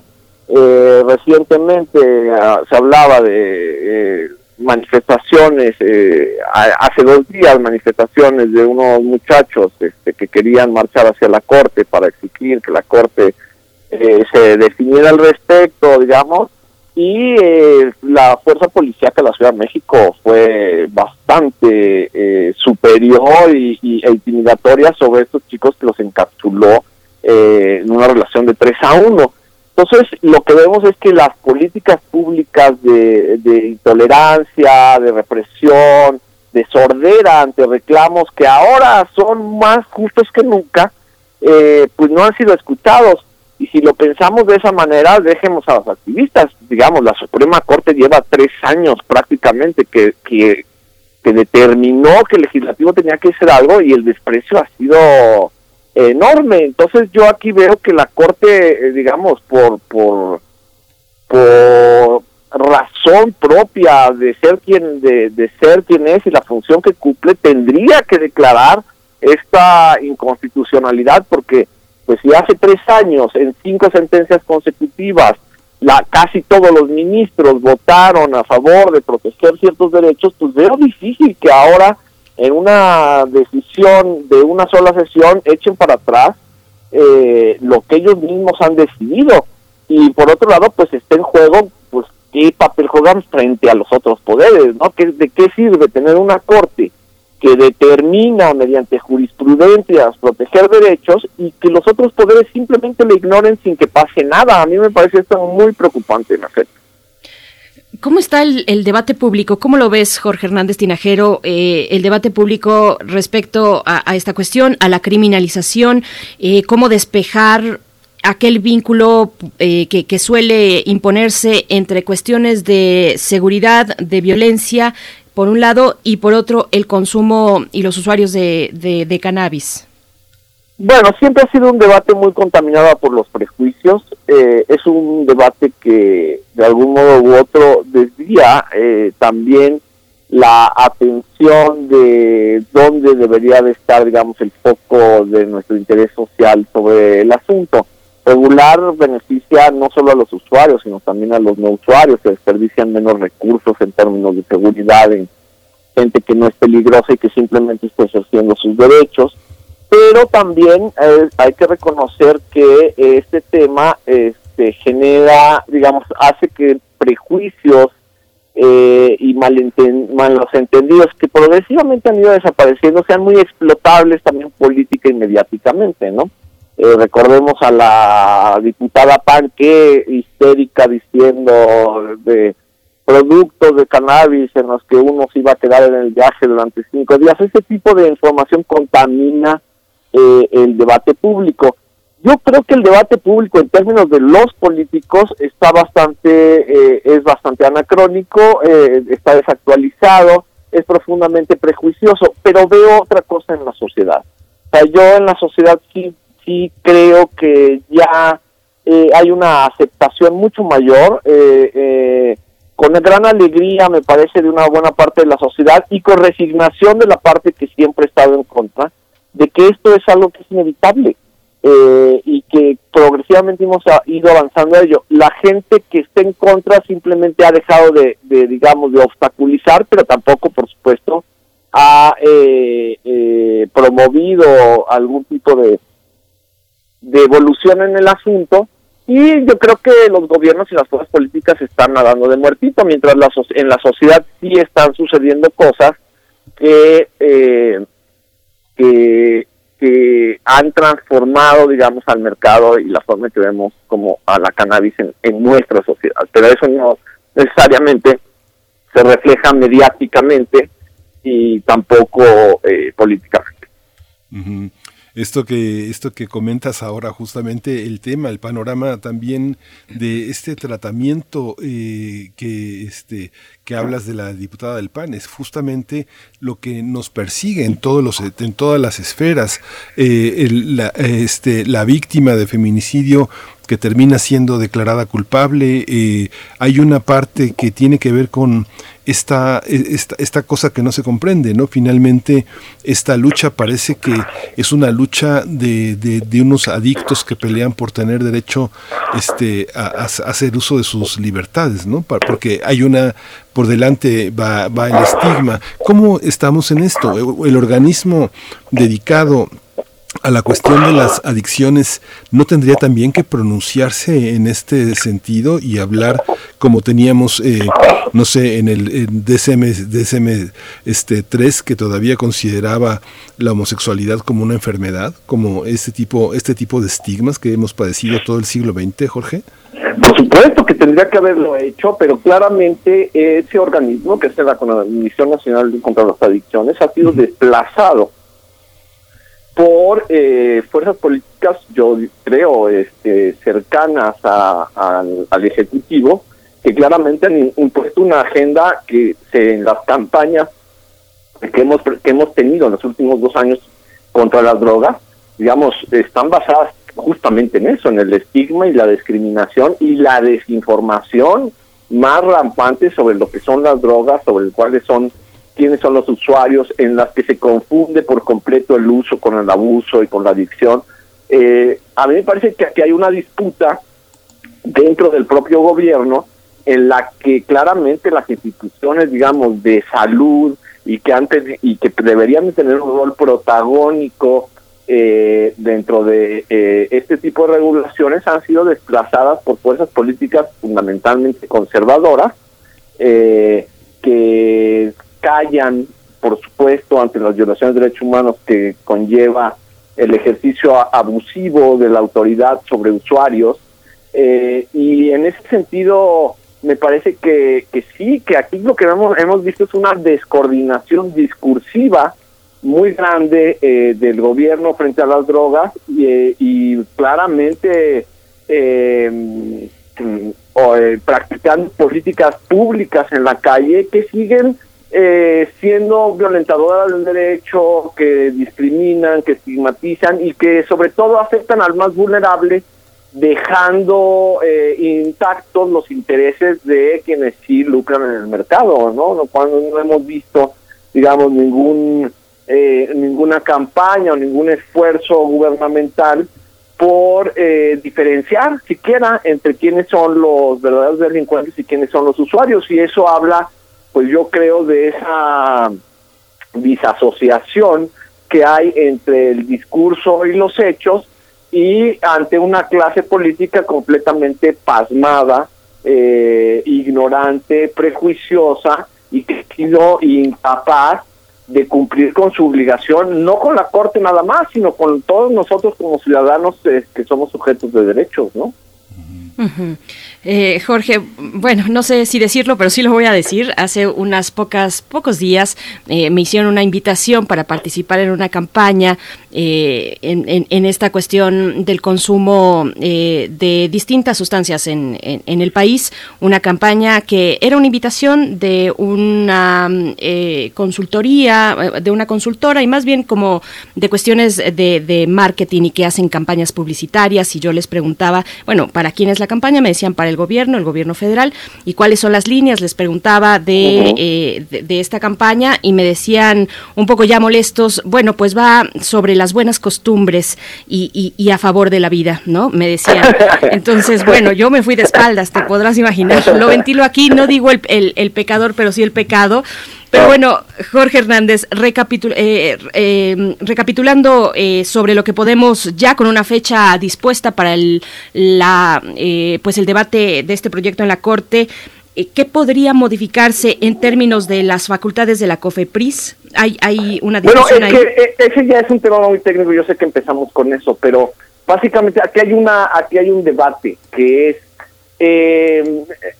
el origen un poco del procedimiento jurídico y es que ciertos ciudadanos en su momento fueron a pedir, o sea, como esa fue la estrategia jurídica de solicitar un permiso administrativo a una autoridad para cultivar eh, cannabis para ellos mismos porque no querían recurrir justamente al mercado ilegal. Este, y la COFEPRIS, por supuesto, les negó el permiso, dado que no puede ser de otra manera porque la ley así lo estipula.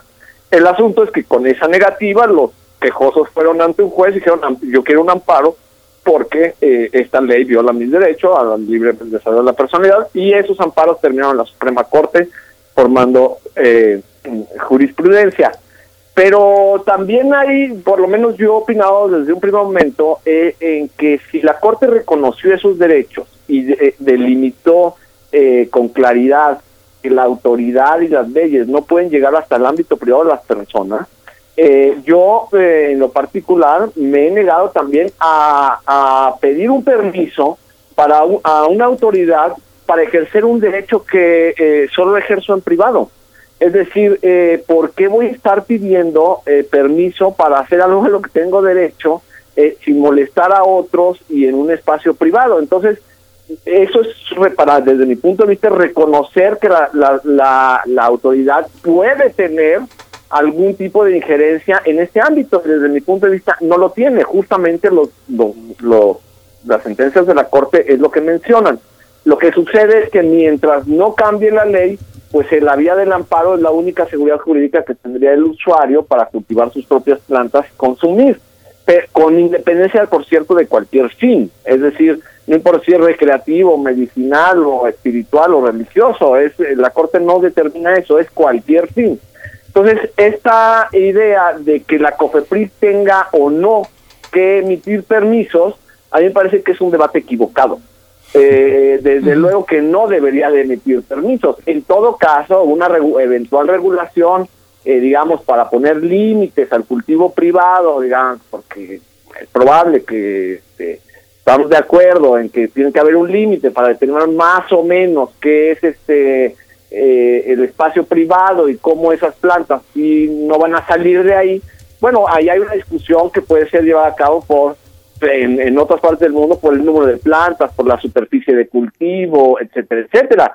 Pero eh, eh, no mediante un permiso, ¿no? Lo que pedían en la legislación que finalmente no llevaron a cabo era que yo tuviera que pedir un permiso para cultivar un número eh, máximo de plantas ridículo y que además la autoridad este, se eh, reservaba el derecho de que si no contestaba quería decir que el permiso era negado. Es decir, la auto- lo que estaban proponiendo los legisladores era, eh, si yo no hago nada, eh, no, tú no vas a poder ejercer tu derecho y eso va a ser legal. Lo cual es una aberración increíble. Entonces, esta idea de tener que pedir permiso, permiso eh, alguna autoridad administrativa me parece que es equivocada. Eso es justamente lo que tenemos que entender, que hay una división clara entre el ámbito privado y el ámbito público. En el ámbito público podemos discutir cómo, pero en el ámbito privado creo que lo que tenemos que hacer es defender que esté fuera esa autoridad. Ahí no tienen que hacer y ese me parece que es la esencia de todas las reformas. Bien, pues Jorge Hernández Tinajero, te, te agradecemos. Vamos a estar pendientes a esta fecha que ya se tiene el, 28 el próximo 28 de junio en la Suprema Corte de Justicia, esta discusión del proyecto. eh, y pues bueno, veremos y ojalá tengamos oportunidad de platicarlo contigo. Sí, esta es una vieja historia, Jorge, ¿no? Es una vieja historia. Yo recuerdo el informe Chapman y el, y el informe Haidt que justamente señalaban Sí. esta Ah, cosa sí. que, que Gay Talese eh, hace en el libro o La mujer de tu prójimo, en el que una gran parte de la sociedad norteamericana de los años 50 está, este, eh, está regulado las posiciones sexuales en las que este, los ciudadanos pueden, eh, pueden eh, tener sexo, ¿no? Y como, como tú lo dices, hay una parte íntima en la que no se tiene que pedir permiso porque nadie te está viendo, ¿no? O sea, vas a ir a una oficina a decir si puedes con tal o cual posición. Tal vez se lo cuenta de una manera muy divertida. La mujer de tu prójimo es un gran libro sobre esa sexualidad prohibida por las, por las autoridades, como, como este placer, ¿no? Del cannabis. Gracias, Jorge. Creo que, creo que ya se despidió Jorge Hernández Tinajero, politólogo internacionalista, eh, socio fundador de la Asociación Mexicana de Estudios sobre Cannabis, la AMECA. Bueno, vamos a hacer un corte. Lo que vamos a escuchar a continuación es una producción de Radio UNAM de precisamente medicina tradicional mexicana, la bugambilia rusa y la sábila. Vamos a escuchar y volvemos.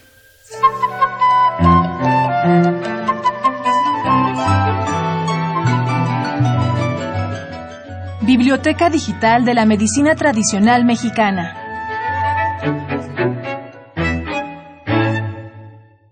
La medicina tradicional es reconocida hoy como un recurso fundamental para la salud de millones de seres humanos, un componente esencial del patrimonio tangible e intangible de las culturas de México y el mundo, un acervo de información, recursos y prácticas para el desarrollo y el bienestar y un factor de identidad de numerosos pueblos del planeta.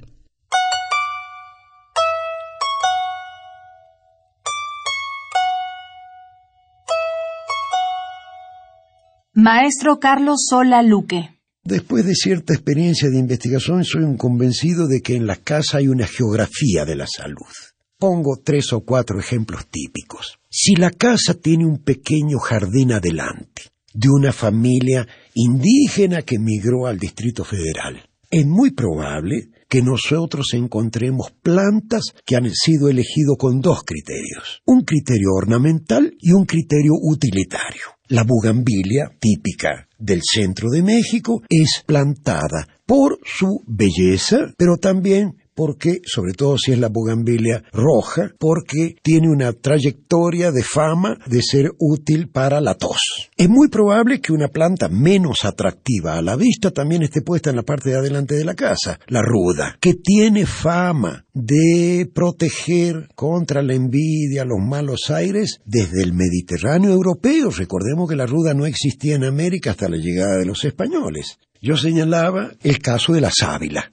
La sábila es una planta con fama no solamente para padecimientos dermatológicos, sino también para estas interpretaciones simbólicas, culturales, ¿verdad? De ser una planta vinculada a la buena suerte. Entonces es muy frecuente encontrar que uno entra a una casa y hay una planta de sábila, además con un listón rojo, y sorprende enterarnos que el aloe vera en realidad es originaria de Sudáfrica y el aloe barbadensis, que es la otra sábila, es originaria de Barbados.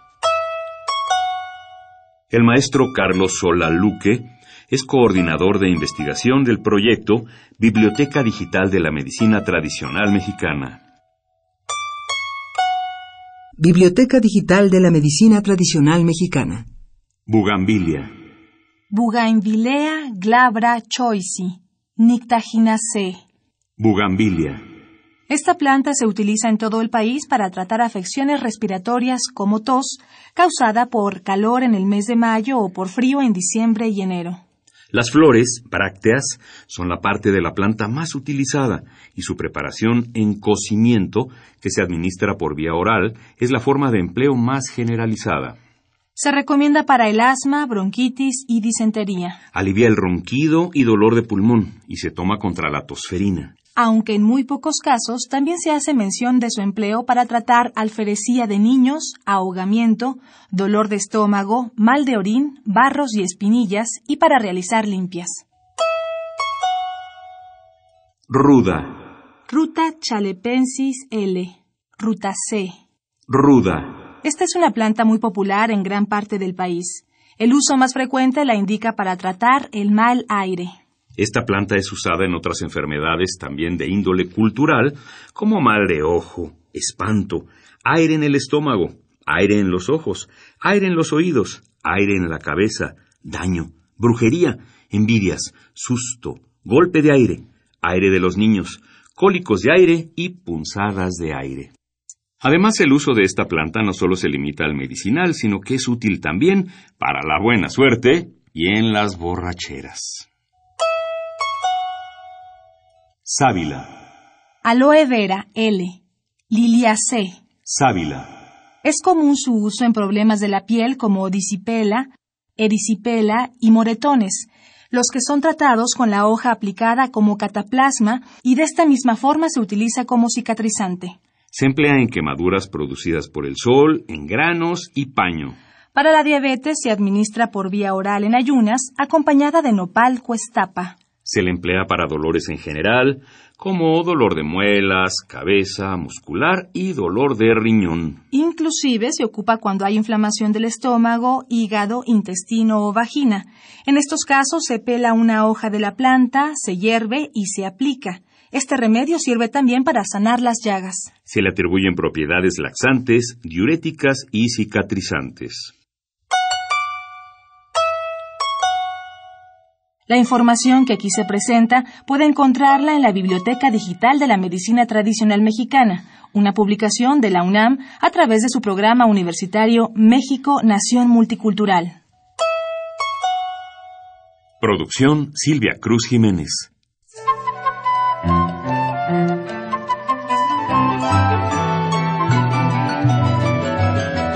Biblioteca Digital de la Medicina Tradicional Mexicana. Una producción de Radio UNAM. Primer movimiento. Hacemos comunidad. Química entre nosotros. Química para todos. La mejor manera de cerrar los miércoles aquí en Primer Movimiento con Química para Todos y la presencia del doctor Plinio Sosa, académico de la Facultad de Química, dedicado a la docencia y a la divulgación de, de la ciencia y de la química. Una manita de gato es el tema de hoy, algo que está en desuso en este encierro pandémico. Doctor Plinio Sosa, ¿cómo estás? Bienvenido. Bien, Berenice, buenos días. Miguel Ángel, buenos días. Buenos días, doctor. Escuchamos. Sí, los Homo sapiens siempre hemos buscado cómo mejorar nuestra apariencia. Y así como hay sustancias químicas para muy diversos usos y aplicaciones, también las hay para mejorar nuestro aspecto. Son los cosméticos. Pueden ser para el cuidado de nuestra piel, nuestro pelo, dientes, uñas, etc. Aunque la piel se puede mantener perfectamente limpia tan solo con agua y jabón, esto no evita que se seque demasiado, se ponga excesivamente grasosa o inclusive que deje de estar saludable. Y aquí es donde entran en acción cremas y lociones limpiadoras para el rostro, por ejemplo. Estos productos sirven para eliminar el maquillaje facial, la suciedad superficial y la grasa de la cara. Hoy por hoy son capaces de remover rápida y eficazmente el polvo facial, el colorete, las bases de maquillaje, el lápiz labial, etcétera. Generalmente estos productos son emulsiones, es decir, son materiales que contienen varios líquidos mezclados. La mayoría de los materiales son mezclas de varias sustancias, ¿no? lo que hay en el mundo. La madera, por ejemplo, no es solo celulosa, es una mezcla de muchas sustancias. Una de ellas es la celulosa. El aire no es una sola sustancia, sino un material donde se encuentran varios gases mezclados. Y el agua de mar, por poner otro ejemplo, no es agua sola. Contiene mucha agua, sí, pero también contiene cloruro de sodio y muchas otras sales más. Es muy difícil tener sustancias solas. Las que se tienen, por ejemplo, en un laboratorio escolar es porque los químicos las extrajeron de una fuente natural o las obtuvieron mediante algún procedimiento químico y las aislaron y las purificaron y las metieron a ese recipiente. ¿sí? En primera instancia, podemos reconocer dos tipos de mezclas. Las que a simple vista se percibe que consisten en más de una sustancia. Por ejemplo, el agua de tamarindo se nota que consiste en varias cosas. La pulpa, que son como hilitos sólidos de color café, un líquido transparente también de color café, que por cierto debe contener al menos dos sustancias, porque el agua no es café y tiene que tener algo más que sí sea café. A este tipo de mezclas se les llama mezclas heterogéneas. Y hay las mezclas engañosas, las que parece que son una sola cosa, pero en realidad son varias sustancias mezcladas. Por ejemplo, agua con sal, a simple vista parece una sola cosa, ¿no? O este, el aire también. Las aleaciones, el bronce, el acero, las amalgamas, parecen una sola cosa. Sin embargo, son varias sustancias mezcladas. A estas se les llama mezclas homogéneas. Pero en realidad hay una tercera categoría, los coloides. Son mezclas que también tienen un aspecto homogéneo, pero que no están mezcladas molécula a molécula, a, escala molecular, sino que son grandes grumos dispersos en la sustancia que se encuentra en mayor cantidad. Estos materiales suelen ser opacos o turbios. Por ejemplo, la leche, la mayonesa, la mermelada, la niebla, el smog, la sangre, el citoplasma, todos esos son coloides de alguna manera. Existen varios tipos de coloides dependiendo del estado físico de las sustancias mezcladas. Y aquí les voy a decir algunos nombres que les van a sonar eh, comunes, ¿no? Que los han escuchado alguna vez. Aerosoles, espumas, emulsiones, geles y soles, por ejemplo. Las emulsiones, que es de lo que estoy hablando ahorita, son materiales líquidos donde un líquido está disperso en otro. ¿Sí? Por ejemplo, gotitas de aceite en agua o gotitas de agua en aceite, por decir algo. El agua y el aceite no se mezclan. Para que lo hagan, se requiere de un emulsionante. Sin este, el aceite quedaría flotando encima del agua. Para que se forme la emulsión, se necesita una sustancia que tenga una parte polar para que interactúe con el agua y otra no polar para que interactúe con el aceite. Algo muy parecido a lo que hace el jabón para eliminar las manchas de grasa. Si el emulsionante es más compatible con el aceite, por ejemplo, resultará una emulsión de pequeñas gotas de agua dispersas en aceite. Si al revés es más compatible con el agua, resultará una emulsión de diminutas gotitas de aceite suspendidas en agua. Estos dos tipos de emulsiones tienen diferentes usos. Por ejemplo, una emulsión de aceite en agua en una emulsión de aceite en agua, el agua se evapora fácilmente, provocando enfriamiento, se enfría, y dejando una película aceitosa, que es la que realmente va a actuar para la limpieza de la piel. Las cremas y lociones de manos son ejemplos de este tipo de emulsión. En cambio, las emulsiones de agua en aceite, en ellas, la fase aceitosa entra inmediatamente en contacto con la piel, o sea, hay más aceite que, que agua, rápidamente entra en contacto con la piel, y el agua se evapora, pero de una forma muy lenta, de tal modo que no se siente el enfriamiento. Algunas cremas frías y apósitos para el cabello son emulsiones de agua en aceite. Una formulación básica para las cremas limpiadoras es, por ejemplo, 50% de aceite mineral, 32% de agua, 17% de cera de abejas y tan solo un 1% de bórax. La cera de abejas y el aceite mineral son quizá los principales agentes limpiadores para los maquillajes faciales y los lápices labiales. Y bueno, una reflexión final. Los Homo sapiens actuales somos los mismos que aquellos que hace unos 195 mil años habitaron el valle del río Omo, en el sur de Etiopía, los hombres de Kibish. Solo que parecemos más guapos porque nosotros, los de ahora, todos los días nos damos nuestra manita de gato. Muchas gracias, eh, doctor Plinio Sosa. Bueno, muchos aprendizajes, muchos aprendizajes en estas mezclas, distintos tipos, coloides, mezclas homogéneas, mezclas engañosas. Yo, perdón, pero no pude dejar de hacer la, eh, referencia, la vinculación con los, eh, las alianzas partidistas de moda. ¿Qué tipo de mezclas serán? Coloides, mezclas engañosas, mezclas homogéneas. Parecen coloides. Parecen coloides. Sí, y es que todo está, Plinio, en relación con la con la piel, ¿no? Es una es una cosa muy interesante. Fíjate que tengo que decir que este me compré un microscopio pequeñito, muy muy muy simple y ya había perdido noción de lo que de lo que era la piel, este no la tenía muy en consideración y justamente es un es un eh, eh, microscopio de la marca Seigen y justamente este hay un modelo anatómico que venden eh, de esta marca alemana de origen de origen este alemán que es el, el modelo anatómico de la piel, que es un bloque en cuatro piezas y que justamente el tema de la porosidad y de las sustancias químicas que ahora refieres es el gran tema de este de estos de estos pequeños módulos qué penetra qué es impermeable a, qué, a qué es impermeable la piel y qué indefectiblemente se cuela a través de ella. Muchos venenos se cuelan a través de ella y también muchos eh, nutrientes no es algo fascinante. Me imagino como químico debe ser el gran el gran este desafío de la industria cosmética no no, no hacer un bien que eh, termine por ser un mal, ¿no? Claro, sí, sí la, piel es impresionante, es el, el órgano más extenso del, cuerpo. Y en efecto tiene varias capas, ¿no? La epidermis, la dermis, la parte más profunda de la piel. Y este y todo eso tiene el que se dedica a la fabricación de cosméticos que considerarlo, ¿no? Para hacer su para hacer su formulación. Por supuesto. Pues qué fascinante, doctor Pinio Sosa, cerrar de esta manera eh, nuestro programa de miércoles. En ocho días nos escuchamos una vez más. Y bueno, la audiencia se puede acercar a tu cuenta de Twitter, arroba Pliniux, con X al final. Te agradecemos como siempre y te deseamos un excelente miércoles. Sí, igualmente, nos escuchamos de hoy en ocho. Gracias.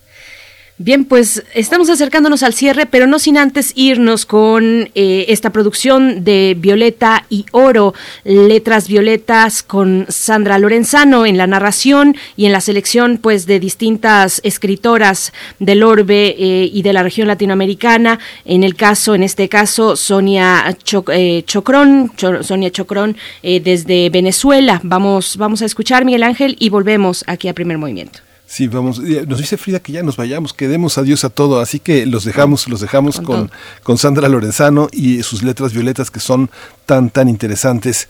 Esto fue Primer Movimiento. El mundo desde la universidad.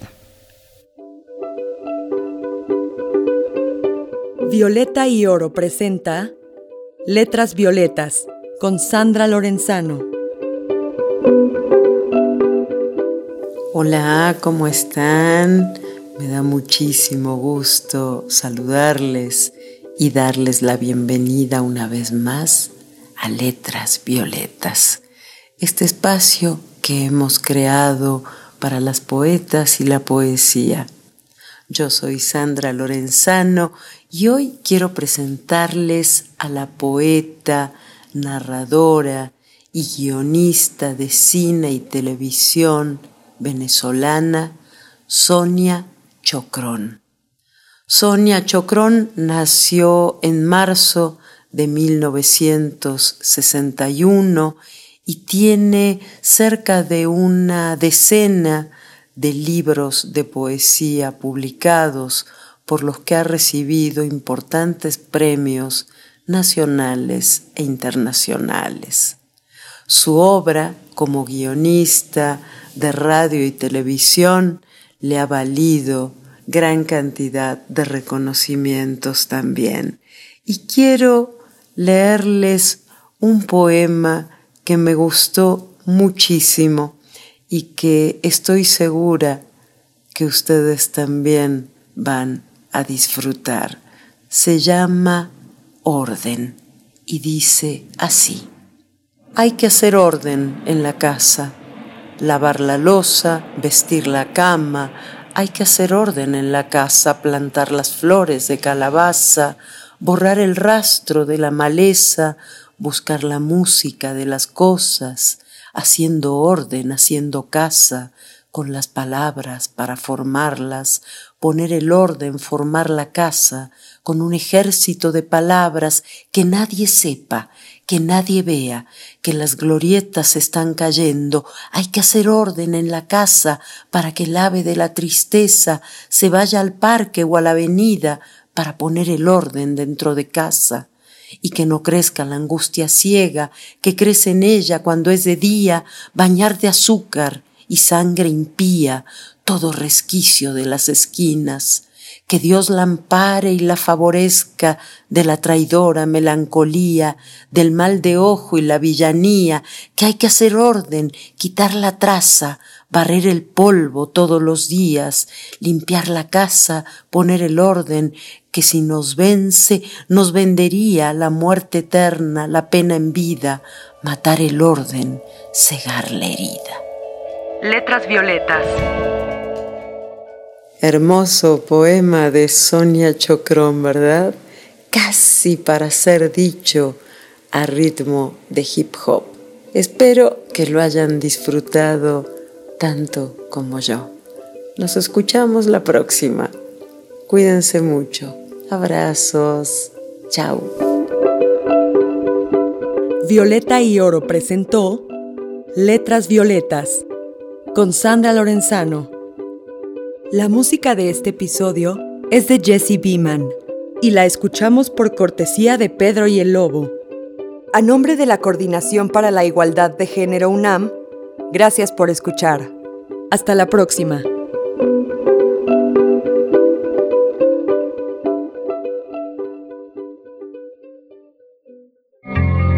Radio UNAM presentó Primer Movimiento. El mundo desde la universidad. Con Berenice Camacho y Miguel Ángel Quemain en la conducción. Frida Saldívar y Violeta Berber, producción. Antonio Quijano y Patricia Zavala, noticias. Miriam Trejo y Rodrigo Mota, coordinadores de invitados. Tamara Quirós, redes sociales. Arturo González y Socorro Montes, operación técnica. Locución, Tessa Uribe y Juan Stack.